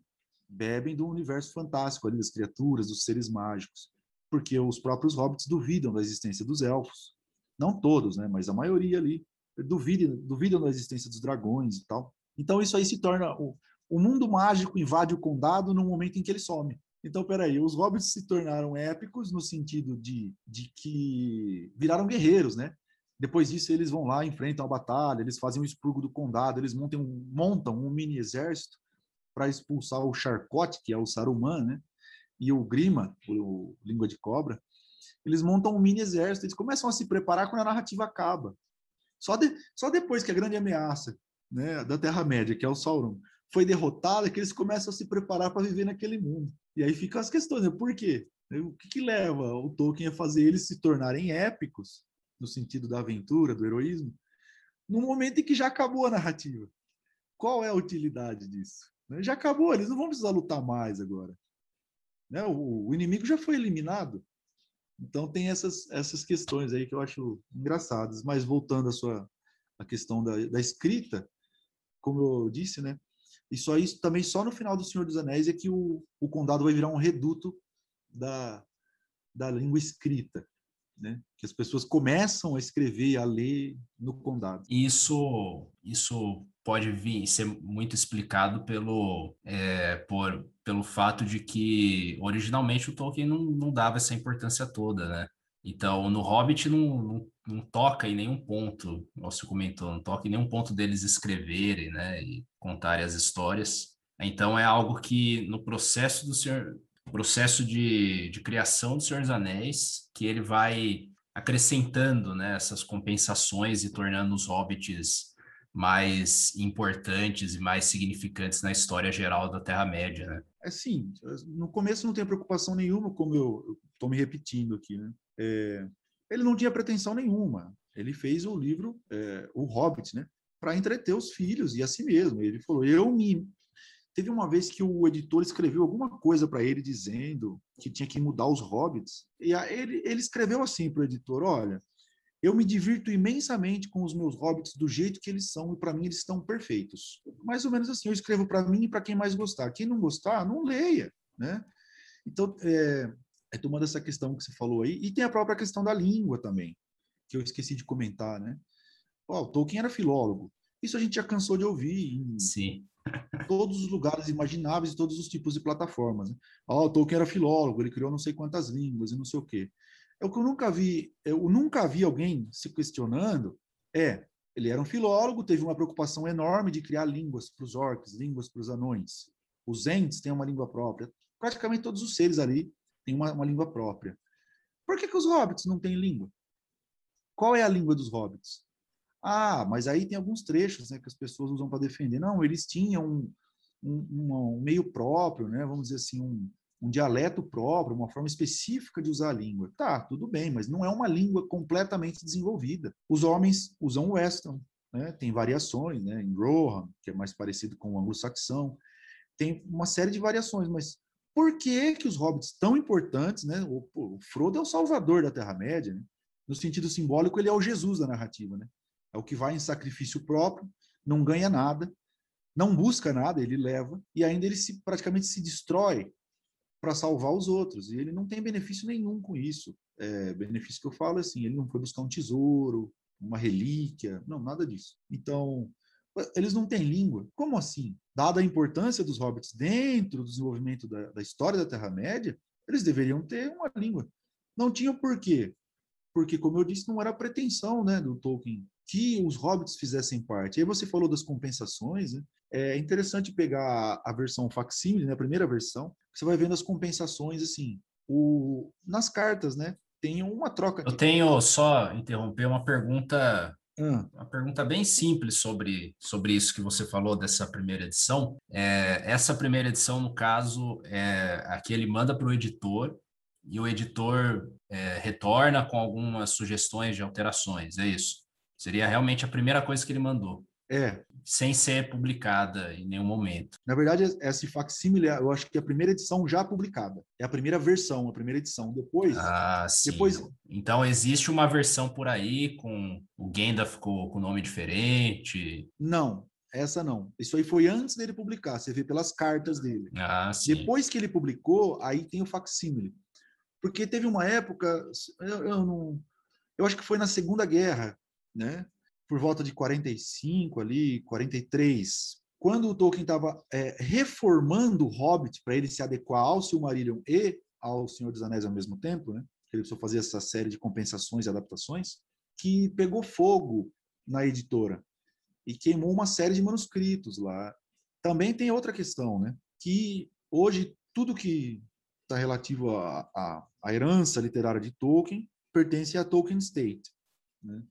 Quem estava à frente dela era o Christopher, né, o filho mais novo, que faleceu ano passado, não sei quando foi aí, faz pouco tempo. E um dos relatos do Christopher é: meu pai trabalhava na garagem, né, que ele fechou a garagem ali, não tinha carro, até tentou, né? Daí vem o, o Mr. Bliss, né? O motorista barbeiro, que o Tolkien era barbeiro pra caramba, né? Então ele até tentou ter um carro, mas ele desistiu, porque ele não conseguiu dirigir bem, né? E aí ele fechou e depois que ele morreu, ficou aquela garagem até o teto de documentos e manuscritos e tal. Então, é, é o que eu costumo falar quando me perguntam, né, pessoas que não, não conhecem, tal, me perguntam assim, ah, mas quando que vai parar de sair coisa de Tolkien? Nunca, nunca. Inclusive, acho que isso é um projeto do Christopher de deixar e falar assim, vamos lançando aos poucos tudo que meu pai deixou, né? Deixou uma garagem cheia, tem que organizar, tem que pegar tudo. Então deve ter essa essa primeira edição aí com os nomes trocados, né?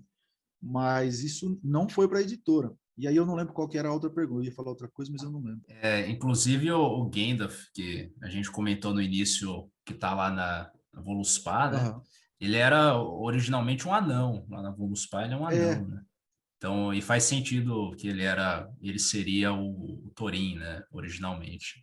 Mas você você estava falando justamente de como ele pensava os hobbits nesse nesse início e como ele foi tendo que fazer as compensações ao longo ah, do tempo. Tá. Não, ele teve que fazer uma série de adaptações. Se você pegar a primeira versão, inclusive um exercício aí para quem quiser fazer, aquele, aquele Hobbit de capa azul, né, da versão da Martins Fontes, tem as imagens lá, né? Aí, ô João, abre ele, vai procurando, uh, vai procurando o capítulo do Barris Soltos. É essa a tradução que ficou? Sim, peraí. Vai ter uma imagem. Isso é sensacional. Tá vendo o Bilbo em cima do barril? Sim. Olha o pé dele. Tá com bota. Mas o Hobbit não usa. é verdade, ele tá com uma bota. Eles não usam, né? Eles não usam sapatos. Ó, tá aí, aqui, aí, ó. Só pra vocês verem. Por que, que ele tá de bota aí, sabe? Olha lá, ele tá com uma bota no pé, ó. Então, aí a resposta, a resposta é que na primeira versão, quando o Bilbo chega em Valfenda, e aí ele tem que seguir o destino dele, né? O Elrond, muito amigo do, do, do Bilbo, dá um par de botas mágicas para ele, para ele poder andar mais tranquilo, mais rápido e tal, e seguir o seu trajeto. E aí o Tolkien esqueceu de tirar, e, foi assim mesmo. É claro que esse é um exemplo pequeno, mas quando você lê a totalidade, né, do Silmarillion até o Senhor dos Anéis com atenção, você vai percebendo que existem vários outros furos de adaptação que o Tolkien ele deu uma, uma ajeitada ali, mas tinha coisa que ele não podia mexer, senão ele ia comprometer a história, né? Então tem o, os, por exemplo, os hobbits são completamente desconhecidos, completamente desconhecidos. Como é que eles conviviam? Se você pegar os portos cinzentos, por onde chegam e saem elfos o tempo todo, eles ficam muito, mas muito próximos do condado. Aí a pergunta é: como que esses elfos nunca viram? Como que eles nunca viram o, os hobbits ali? Os hobbits não viram eles? Então eu tem, tem eu, eu, chamo de nem sei se é a palavra certa, mas eu chamo de furos, sabe? Algumas coisas que o Tolkien não, não emendou porque a editora ficou cobrando. Tanto é que em uma das cartas diz, né, o Tolkien devia terminar O Senhor dos Anéis, e ao invés de fazer isso, ele ficou revisando longamente, né, vários anos, o Hobbit, porque a preocupação dele era a conexão. A, a, a narrativa sequencial, né, que é O Senhor dos Anéis, tudo bem, ele já tinha na cabeça ali, já sabia o que ia acontecer. Mas como que eu vou fazer essa conexão? Porque tá estranho isso aqui, né? E aí ele chega na figura do anel. Então tem questões assim que você dá risada, fala, como assim? Por que que tá acontecendo isso aqui? E, e é engraçado eu pegar as primeiras assim e falando, eu não estou entendendo. Eu queria traçar, é, eu queria traçar um, um, paralelo muito legal quando você estava comentando, Stefano, sobre a questão da linguagem, né? Uhum. Que a influência é tão forte dessa questão da falta da linguagem dos Halflings que eu abri aqui o meu D&D 3.5 Uhum. publicado pela Devir. Deixa eu só ver a data aqui para te falar, para você ver como que é irônico, né? Não é desde a primeira. Não, em 2004. Eu vou ler aqui rapidamente a descrição da parte de idiomas dos Halflings.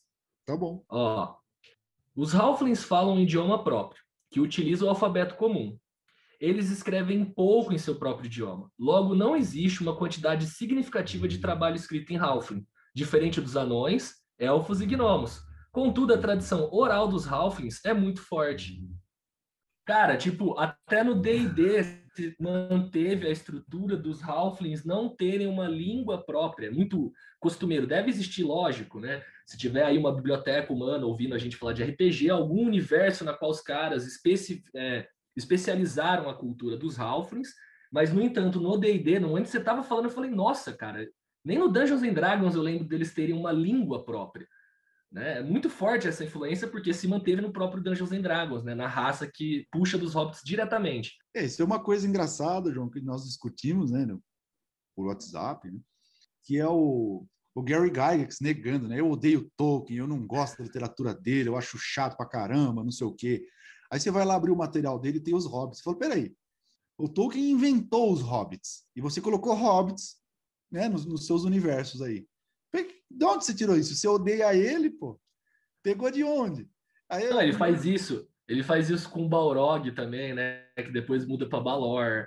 Quando eu tava montando o artigo e traçando os paralelos, cara, o termo dos Rangers, né? Do D&D uhum. também é puxado automaticamente. Eu tava lendo sobre um lugar chamado Salões de Mithril, de Faerun, né? De Forgotten Realms, que eles trocam a entidade do Balrog por um Dragão das Sombras, em Moria. Né? Tipo, ele só faz para ela. Os salões de Mithril, os anões cavaram fundo demais e descobriram uma grande sombra, um dragão das sombras. Eu falei, cara, só trocar o Balrog por um dragão das sombras, mas é exatamente o mesmo lugar. Inclusive, a maior riqueza dele é o Mithril, né? É muito louco esses paralelos de como que até na língua das raças, no momento que eles estão montando, né, catalogando as, os arquétipos para você montar personagens em D&D, os Halflings não possuam linguagem. Achei isso do caralho. Ah, mas aí é o eterno diálogo entre uma coisa e outra. Que eu, eu lembrei agora, o André comentou sobre a Odisseia, né? É, tem uma professora, eu não sei, deve ser aposentada hoje, mas tem uma professora da, da Universidade de La Plata, né, na Argentina, e ela é professora de grego. E ela fez uma comparação, inclusive eu falei para o João dar uma olhada, né, tem na nossa biblioteca aqui da, da faculdade, ela, o, o título né, desse estudo dela que eu já procurei loucamente. Se alguém achar, manda no meu e-mail, que eu quero comprar, mas não acho, não, não consigo achar. Que ela, uh, o, o título é Homero e Tolkien, Ressonâncias Homéricas in The Lord of the Rings. E não é uma, vamos dizer assim, não é uma leitura de alguém do fantástico que está lendo Homero a partir de Tolkien. Não, ela lê Tolkien a partir de Homero, a partir dos clássicos, né? E ela vai ressaltar todas, todas as virtudes do herói grego, né? Arete, e tem as outras coisas lá, tudo em grego, né? A coragem, isso aqui, o reconhecimento. Ela vai colocar todos os termos lá, anábases, catábases, né? Que faz, fazem parte do percurso do, do herói grego, né? E ela vai fazer uma comparação sensacional de Homero e Tolkien. É um estudo muito, muito, muito bom que eu tive a sorte de, de poder ler. E, e, é sensacional, porque, bom, o meu espanhol inexiste, né? Mas eu consigo entender lendo. E aí eu fui ler isso aí e eu falei, Jesus! Por quê? Ela escreve em espanhol, ela é de La Plata, né? Ela escreve em espanhol, mas aí ela deixa todas as citações de Tolkien no original, em inglês. E todas as citações da Odisseia e os termos técnicos da, da língua grega que ela vai comparar, ela deixa em grego. E não tem nota de rodapé com tradução. Eu falei, e agora? Como que eu vou ler em grego? Né? E lá vou eu com quatro, cinco dicionários. A minha sorte é que na época que eu estava lendo esse livro, eu estudava numa sala ali da, da Unesp, que tinha quatro, cinco colegas do grego, né? Então eles traduziram tudo para mim. Eu falei, nossa, que sorte! porque eu jamais queria entender tudo aquilo em grego. Né? Você consegue transcrever, né? transliterar, mas e aí, o que, que quer dizer? Mas é, o, esse estudo dela é sensacional e ressalta a importância, né? A, a altura do, do, da construção do herói de Tolkien, do enredo, da narrativa em si, né? da técnica da narrativa, a jornada do herói. Então é interessante. Outro adendo que eu. Ele tem lá na biblioteca? Tem. Da, da Unesp? É, a autora, o nome dela é Luz Pepe de Soares. Inclusive, eu e o Cido, né? Posso fazer um spoiler propaganda? Opa! Não que eu vá ganhar alguma coisa com isso, né? Mas financeiramente. Mas eu e o Cido, né, meu orientador, que também é orientador do João, professor aqui da Unesp, nós organizamos um livro sobre Tolkien né? e convidamos vários e vários e vários acadêmicos. Né? Um, um, uma pessoa que eu gostaria muito de convidar, que foi essa professora, né, a, Luz Pepe de Soares. E aí nós ligamos para a Universidade de La Plata, mandamos e-mail, uh, sinal de fumaça, o que, o que dava para fazer, só não fomos lá, sabe? Mas o que dava para fazer nós fizemos. Não teve resposta, nenhuma, nenhuma, nenhuma, nenhuma, nenhuma, assim. Não conseguimos entrar em contato com ela, porque era um gosto meu, assim, de que ela fizesse parte, sabe, do livro. Não conseguimos, né? E aí eu, não, bola para frente, né? Continuamos e tal.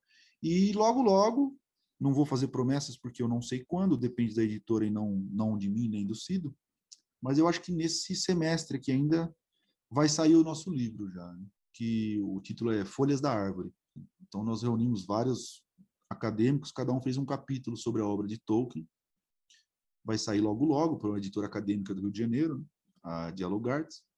E tem estudos interessantíssimos lá mais uh, o capítulo, o estudo inicial, né, que eu e o Cido fizemos, que tem quase 60 páginas, e isso eu acredito e tenho quase certeza, né, que vai contribuir muito para qualquer pesquisador de Tolkien, porque nós elencamos todos os estudos realizados é, acadêmicos, né, sobre a obra de Tolkien desde 1984.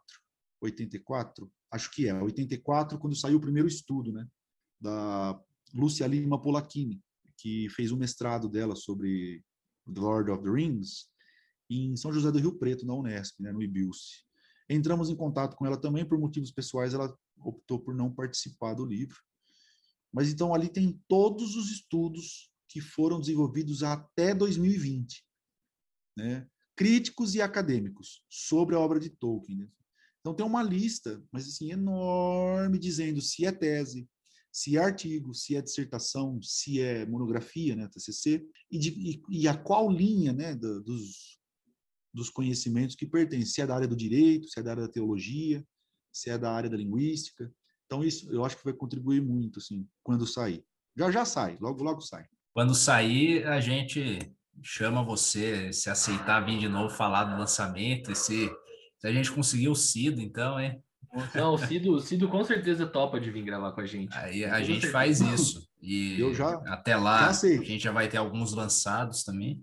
O, o Cido, o Cido ele vai ser o grande, ele, ele vai ser o grande assim. Eu vou ver da gente contemplar o, o Sérgio, o Lucas, os outros pesquisadores de Tolkien, a gente deixa, deixa o Cido para ser o, o, fecho do colar, tá ligado? Uhum. Aí no final ele contempla todos, porque ele que orienta a todos, né? Não, e isso traz, eu acho que isso que vocês estão fazendo vai trazer uma riqueza, em termos midiáticos mesmo, vai trazer uma riqueza que a obra de Tolkien no Brasil está precisando.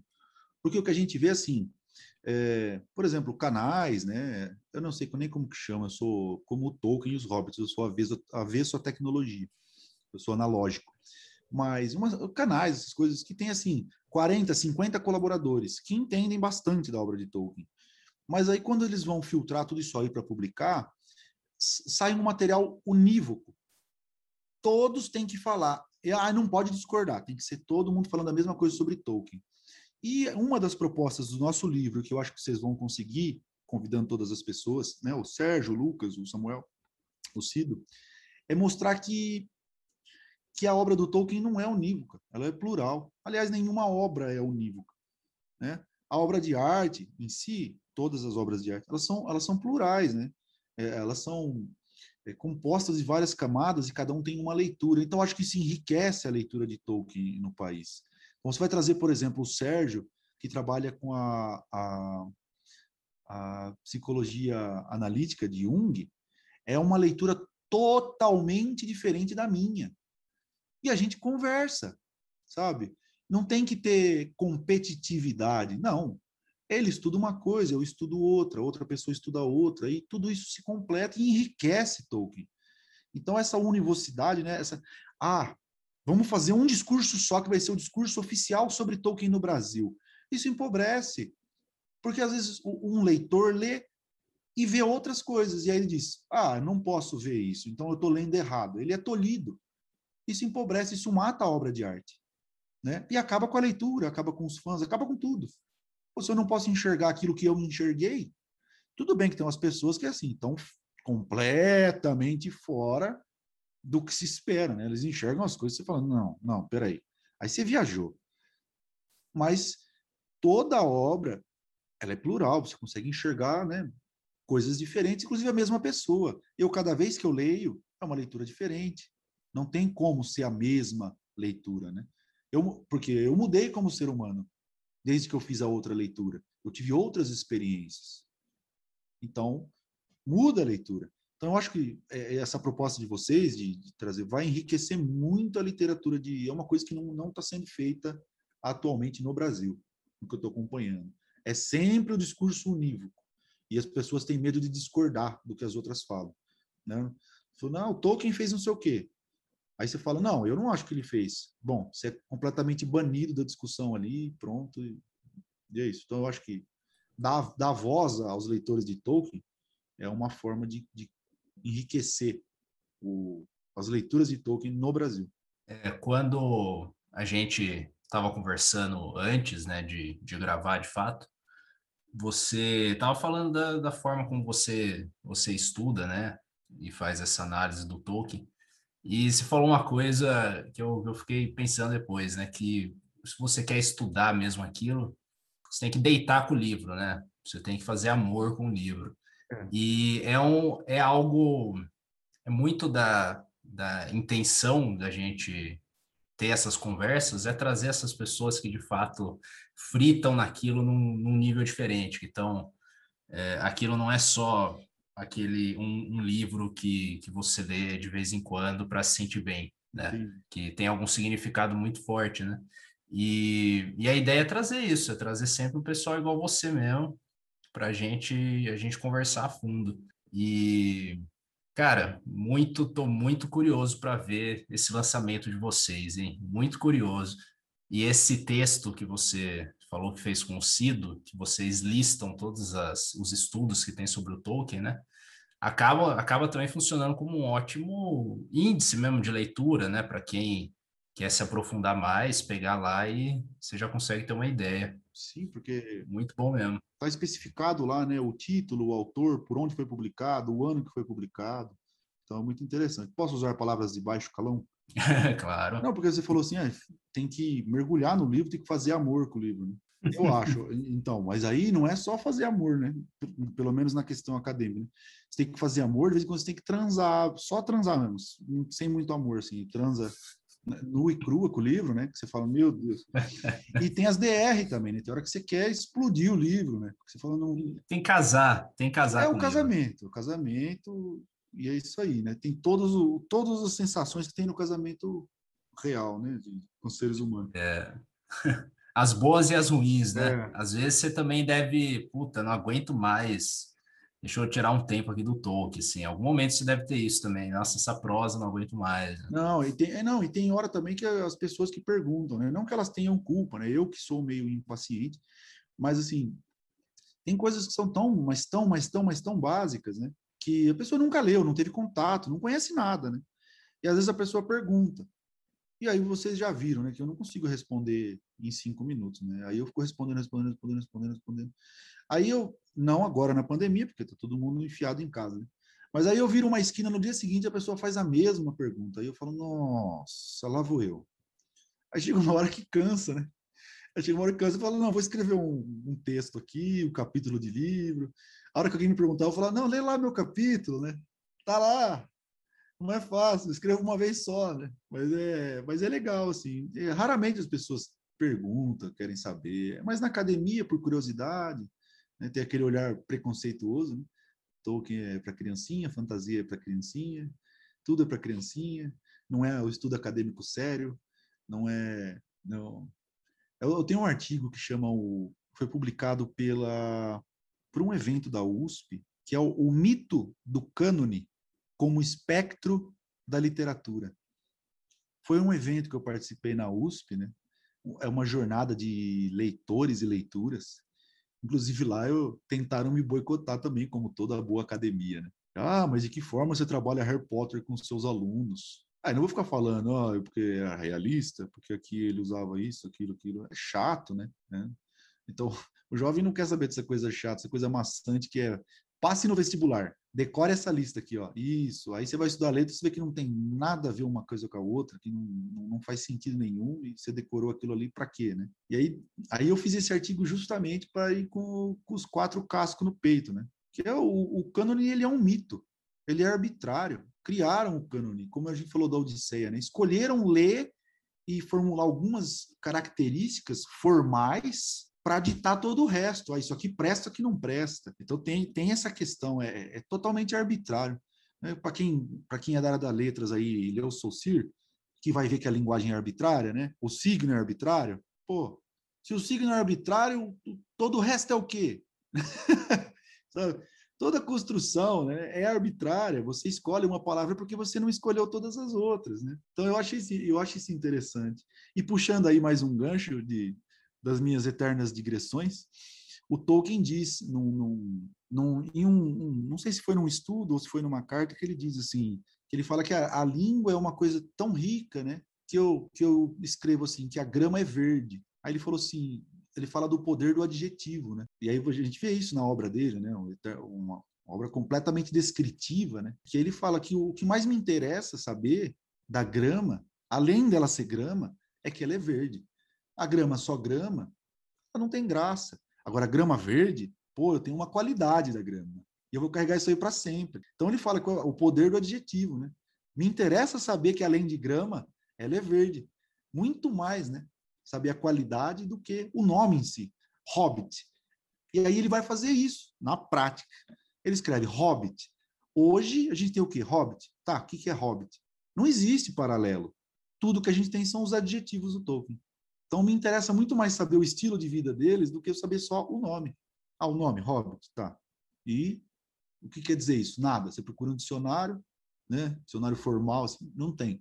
Então, sobrou, sobraram os adjetivos, né? Então, eu acho isso sensacional. Só mais um elemento. Você tocou, né? Você tocou, assim, rapidamente, mas eu acho que vale mais um, um pouco mais de aprofundamento nisso, que é qual então é o papel do anel, né? do um anel nessa, principalmente nessa compensação que o, o Tolkien tenta fazer para dar mais é, força né, para os hobbits na, em toda a história da Terra-média. Vou começar com uma curiosidade, então, e aí depois eu parto para isso.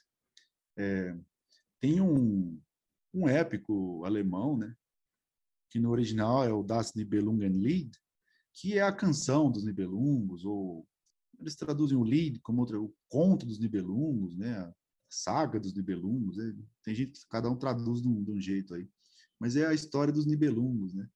E aí tem o anel dos Nibelungos, tem o Andvari, né, o anão e tal, e o anel amaldiçoado, não sei o quê. E as pessoas fizeram essa conexão e ficavam o tempo todo, né, falando pro Tolkien, né? Não, mas o anel dos Nibelungos e não sei o quê, não sei o quê. Aí teve uma hora que ele cansou e escreveu assim no, em algum lugar lá, ele falou assim: uh, a semelhança entre o anel dos Nibelungos e o meu anel é que eles são redondos. Ponto final porque ele não queria que ficasse comparando. Mas é claro que ele foi beber dali alguma coisa, né? Não tem assim, tirar a imagem do anel. E também tem o, a figura do anel em todas as literaturas, as tradições, as mitologias, é, é riquíssima, né?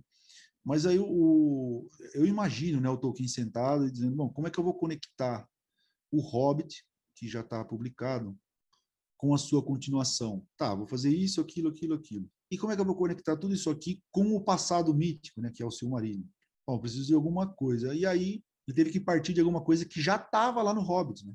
Senão ele teria que reescrever o Hobbit completamente. O que que tinha ali, né, que dava pano para manga? O anel, né? Tem um anel. Então o que que eu vou fazer? Vou fazer esse aqui ser o anel mais poderoso. E aí também entra nas compensações do Tolkien, né? do pós, né, da, da revisão do Hobbit. É, todos os povos livres, né, você tem lá os homens receberam nove anéis de Sauron, né? os elfos receberam três e os anões receberam sete, os sete pais de anões, né? pais dos anões. E aí você tem o, o um, né? que é o que governa todos. E você pensa assim, bom, das espécies humanoides que existem na Terra-média, quais são as humanoides? Os hobbits, os elfos, os anões e os homens, né? pertencentes aos povos livres dessas raças humanoides, qual foi a única que não recebeu nenhum anel de Sauron? Os hobbits. Aí a pergunta que fica: qual era o interesse de Sauron controlar os hobbits? Ele ia conseguir quantas espadas, quantos reinos? E recursos você ia ganhar, né? O que, que ele ia ganhar com isso? Só que. Ele ia ganhar. Ele ia ganhar a erva da quarta sul, no máximo. É. é o máximo. Mas se você for pensar nisso aí e, e comparar com os outros, você fala, pô, que, que, que esses hobbits têm a acrescentar? Não tem nada. Do ponto de vista da coerência interna da cosmogonia, todos deveriam ter recebido, os povos livres humanoides, né? Todos deveriam ter recebido. Eles não receberam. Aí você vai juntando, você vai somando as coisas, né? Eles não têm língua própria, eles desconhecem o mundo externo. Poucos, aliás, poucos saíram da fronteira ali, né? Da terra dos hobbits. Alguns foram, voltaram rapidinho, mas quem foi longe foi, foi só o Bilbo é, eles são desconhecidos pelas, pelos povos, né? Então, quando eles chegam em Rohan, eles desconhecem, eles falam, quem, em Gondor também, quem, o que são vocês, né? É, eles são, eles são vistos como figuras cômicas, né? Ali eles são muito mais Sancho Panza do que Don Quixote. Né? Quem que é esse cara? O que ele está fazendo aqui, né? Qual é a importância dele? Então tem esse furo. E aí, como é que o Tolkien compensa isso? Ele fala, bom, já que eles não têm língua própria, eu vou fazer o seguinte: eles vão virar os narradores, né? os coletores e escritores dessa história. Né? Então, ele cria o livro vermelho do Marco Ocidental, que compreende também, né, um pedaço dele é o Lá de Volta Outra Vez, o and Back Again, né, que é o, o Hobbit, e ele transforma os hobbits em narradores. Então, ele dá o poder da língua, o poder da fala, o poder da criação, né? o poder de criar. Então, você fala assim, não, eu estou lendo um negócio que o Tolkien traduziu. Quem criou isso aqui, essa narrativa toda, e registrou e transcreveu todos os manuscritos élficos, né, da tradição das primeiras eras, quem fez isso foi o Bilbo, o Frodo e o Sam depois. Né? Então ele dá esse poder da palavra criadora, retomando já o, a cosmogonia, né, da própria palavra, o canto, né, dos Ainur, o Ainulindale, né, que é o canto criador, que configura o universo, né? É a, o planeta que é, né, a Terra que é, o universo. Arda, né, o, o planeta em si. Então tem essa, essa retomada. E no anel, ele fala, pô, eu não dei anel para os meus hobbits. E agora? Como que eu vou justificar que esse, esse pequenininho aqui, né, o Perianaf, né, que é o, os pequenos, né, o Perian, que é o pequeno, o Frodo, Como eu vou justificar que esse anel foi parar na mão dele? Ou que eles não receberam o anel? Não, vou colocar o anel mais poderoso na mão deles. E aí, outra justificativa, né? Por que, que foi parar na mão deles? Porque eles são, de todos os povos, né? os que têm menos magia e menos poder. Bélico, financeiro, é, a própria magia em si, né? Os, os, elfos são mágicos, né? Mágicos no sentido eles são é, não mágico, a mágica ordinária, né? Faço truques, não, eles são mágicos, né? O sangue deles é mágico, eles são mágicos. Então, se eu colocar um anel na mão dos hobbits, eu praticamente isento uh, a Terra-média de perigo, porque eles vão fazer o quê? Eles vão ficar revoltados e vão comer 10 batatas, né? São praticamente inofensivos. E e aí justifica também o fato do anel ter sumido e ficado escondido né? Durante tanto tempo, até o Gandalf re, reencontrar e descobrir que esse era o anel mesmo. Então, é, casou perfeitamente, a, Tolkien fez né, casar perfeitamente a história do anel como o elo, né? Como o elo. E a própria imagem do anel, tem estudos aprofundados sobre isso, né? Dissertações, teses, TCC, da imagem do anel, né? Do uróboro, né? que é o, o símbolo alquímico lá, né? O e hermético também, do dragão que come a própria cauda, a serpente que come o ciclo, né?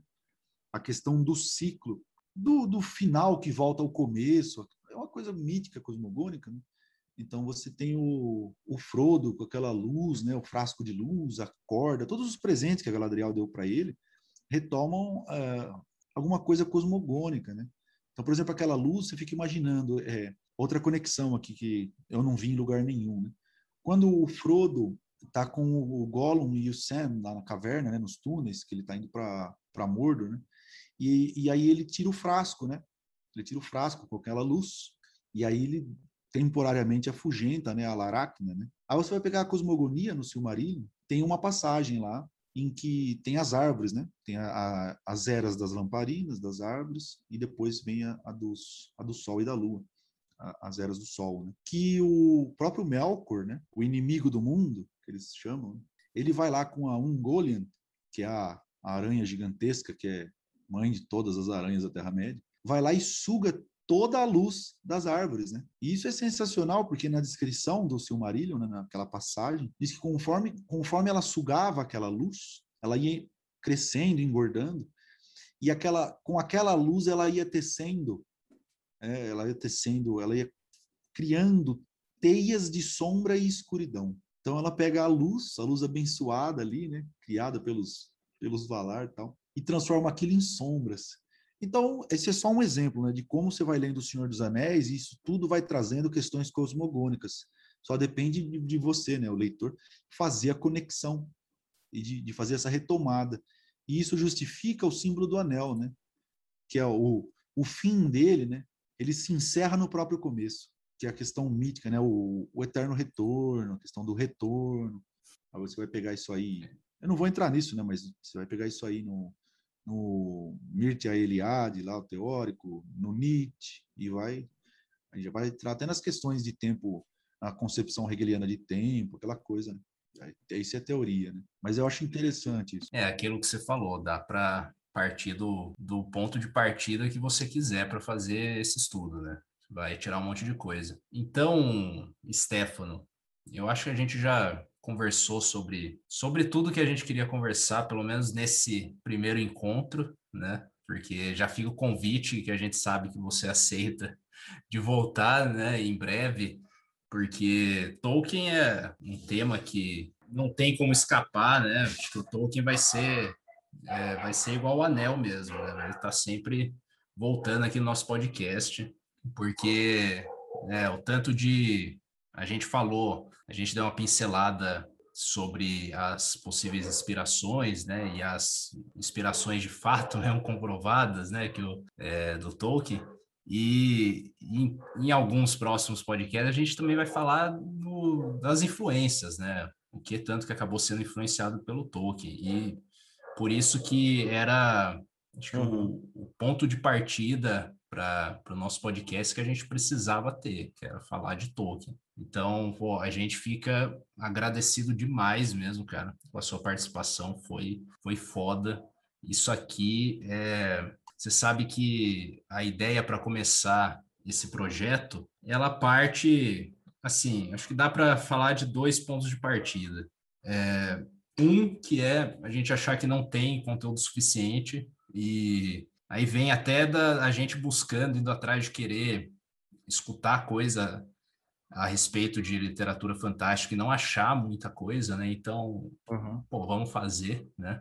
Mas eu diria que, pelo menos para mim, assim, principalmente é para poder conversar. É a gente ter um espaço né? e trazer gente para conversar, porque se não fosse a, as conversas sobre esses livros que eu li ao longo da minha vida, cara, não teria, não teria muito peso, assim, não ia ter marcado o que marcou. Até deixar um abraço pro meu primo Rodrigo, que sempre foi quem confabulou comigo a respeito de tudo. Eu costumo é, dizer assim que eu, eu quase dei uma é, não, eu que influenciei assim, o início da caminhada leitora dele, porque não tinha ninguém para conversar dessas coisas, cara, aqui, aqui na minha cidade. E eu, eu falei: Ó, oh, Rodrigo, começa a ler, lê isso aqui, lê isso aqui, e foi indo. E então era sempre um companheiro para essas conversas. E, e uma das coisas que mais me dá prazer, cara, eu sei que é, o Caverna também, o Caverna, eu conheci, nossa amizade começou através desse contato, a gente saber que, né, um, um gostava de fantasia, o outro também, e uma das coisas mais me dá prazer é fazer isso, é sentar e ficar horas falando desses universos fantásticos, né? Então, valeu mesmo, cara. Espero que a gente se veja em breve, se escute em breve, né? E se vê em breve também, tomara. É isso. Faço das minhas palavras aí do André também, viu? E gostaria de citar, como eu mesmo como eu havia dito antes, né, cara, uma, acho que é uma frase do Tolkien que pega muito bem é, sobre a ficção, acho que sobre nossa paixão destes, destes mundos ficcionais, né? Que ele fala da panela de sopa, o caldeirão de histórias. Que é o quê, né? Que sempre estava fervendo e que lhe foram continuamente acrescentados novos bocados, saborosos ou não. Né? Então a gente vai vendo que a ficção está em eterno diálogo, né? A gente vai puxar desde lá da Odisseia, da Ilíada e das histórias orais anteriores, né? Ao Homero e todo essa, esse conglomerado, né? Das mitologias, dos folclores, dos contos, dos mitos que eu acho que fazem a gente se encantar cada vez mais e fazem a gente se perder nestes mundos ficcionais. E Stefano, é sensacional poder ter você aqui comentando com a gente, falando com a gente, ensinando tanto né? não só para nós dois aqui, mas para o público, que pode ser inicialmente pequeno, mas quem estiver ouvindo, né, que tenha, que tenha aprendido muito com que tudo que foi exposto. Bom, eu fico muito feliz e agradecido pelo convite, pelo espaço e também por fazer parte desse primeiro episódio, né, que vai inaugurar, que aí eu espero que ele seja determinante Sim. no bom sentido, né, que as pessoas ouçam e falem, nossa, vai ser legal, vamos continuar, porque se eu for se eu for o, o pilar da derrocada, eu vou me sentir mal, hein? não vai não, não vai não. Mas eu acho assim, né? Vocês falaram que não, não encontram material sobre fantasia e tal. O material tem, o que não tem, e tem gente falando. O que não tem é gente gravando, né? Porque isso aí sempre existiu. Na minha época de escola, eu tinha 11 anos, 12, 13, 14, até os 16, 17 anos, tinha gente discutindo isso. O que, não, o que a gente não tinha na época era meios, né, de gravar. De... Então, eu acho que é, vocês prestam um favor para a literatura e para as pessoas também que querem uma introdução. Ah, eu quero saber como, como eu começo a ler, o que, que eu procuro e tal.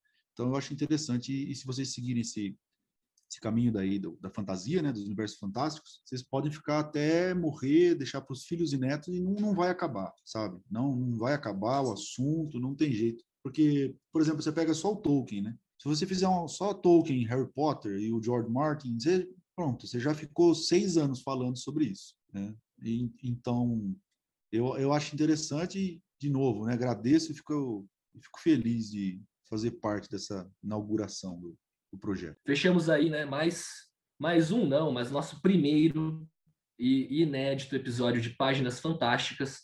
Agradecemos de novo o convidado. A gente vai voltar a convocar este espaço em algum momento, em alguma hora, em algum minuto da nossa semana. Um abraço a todos.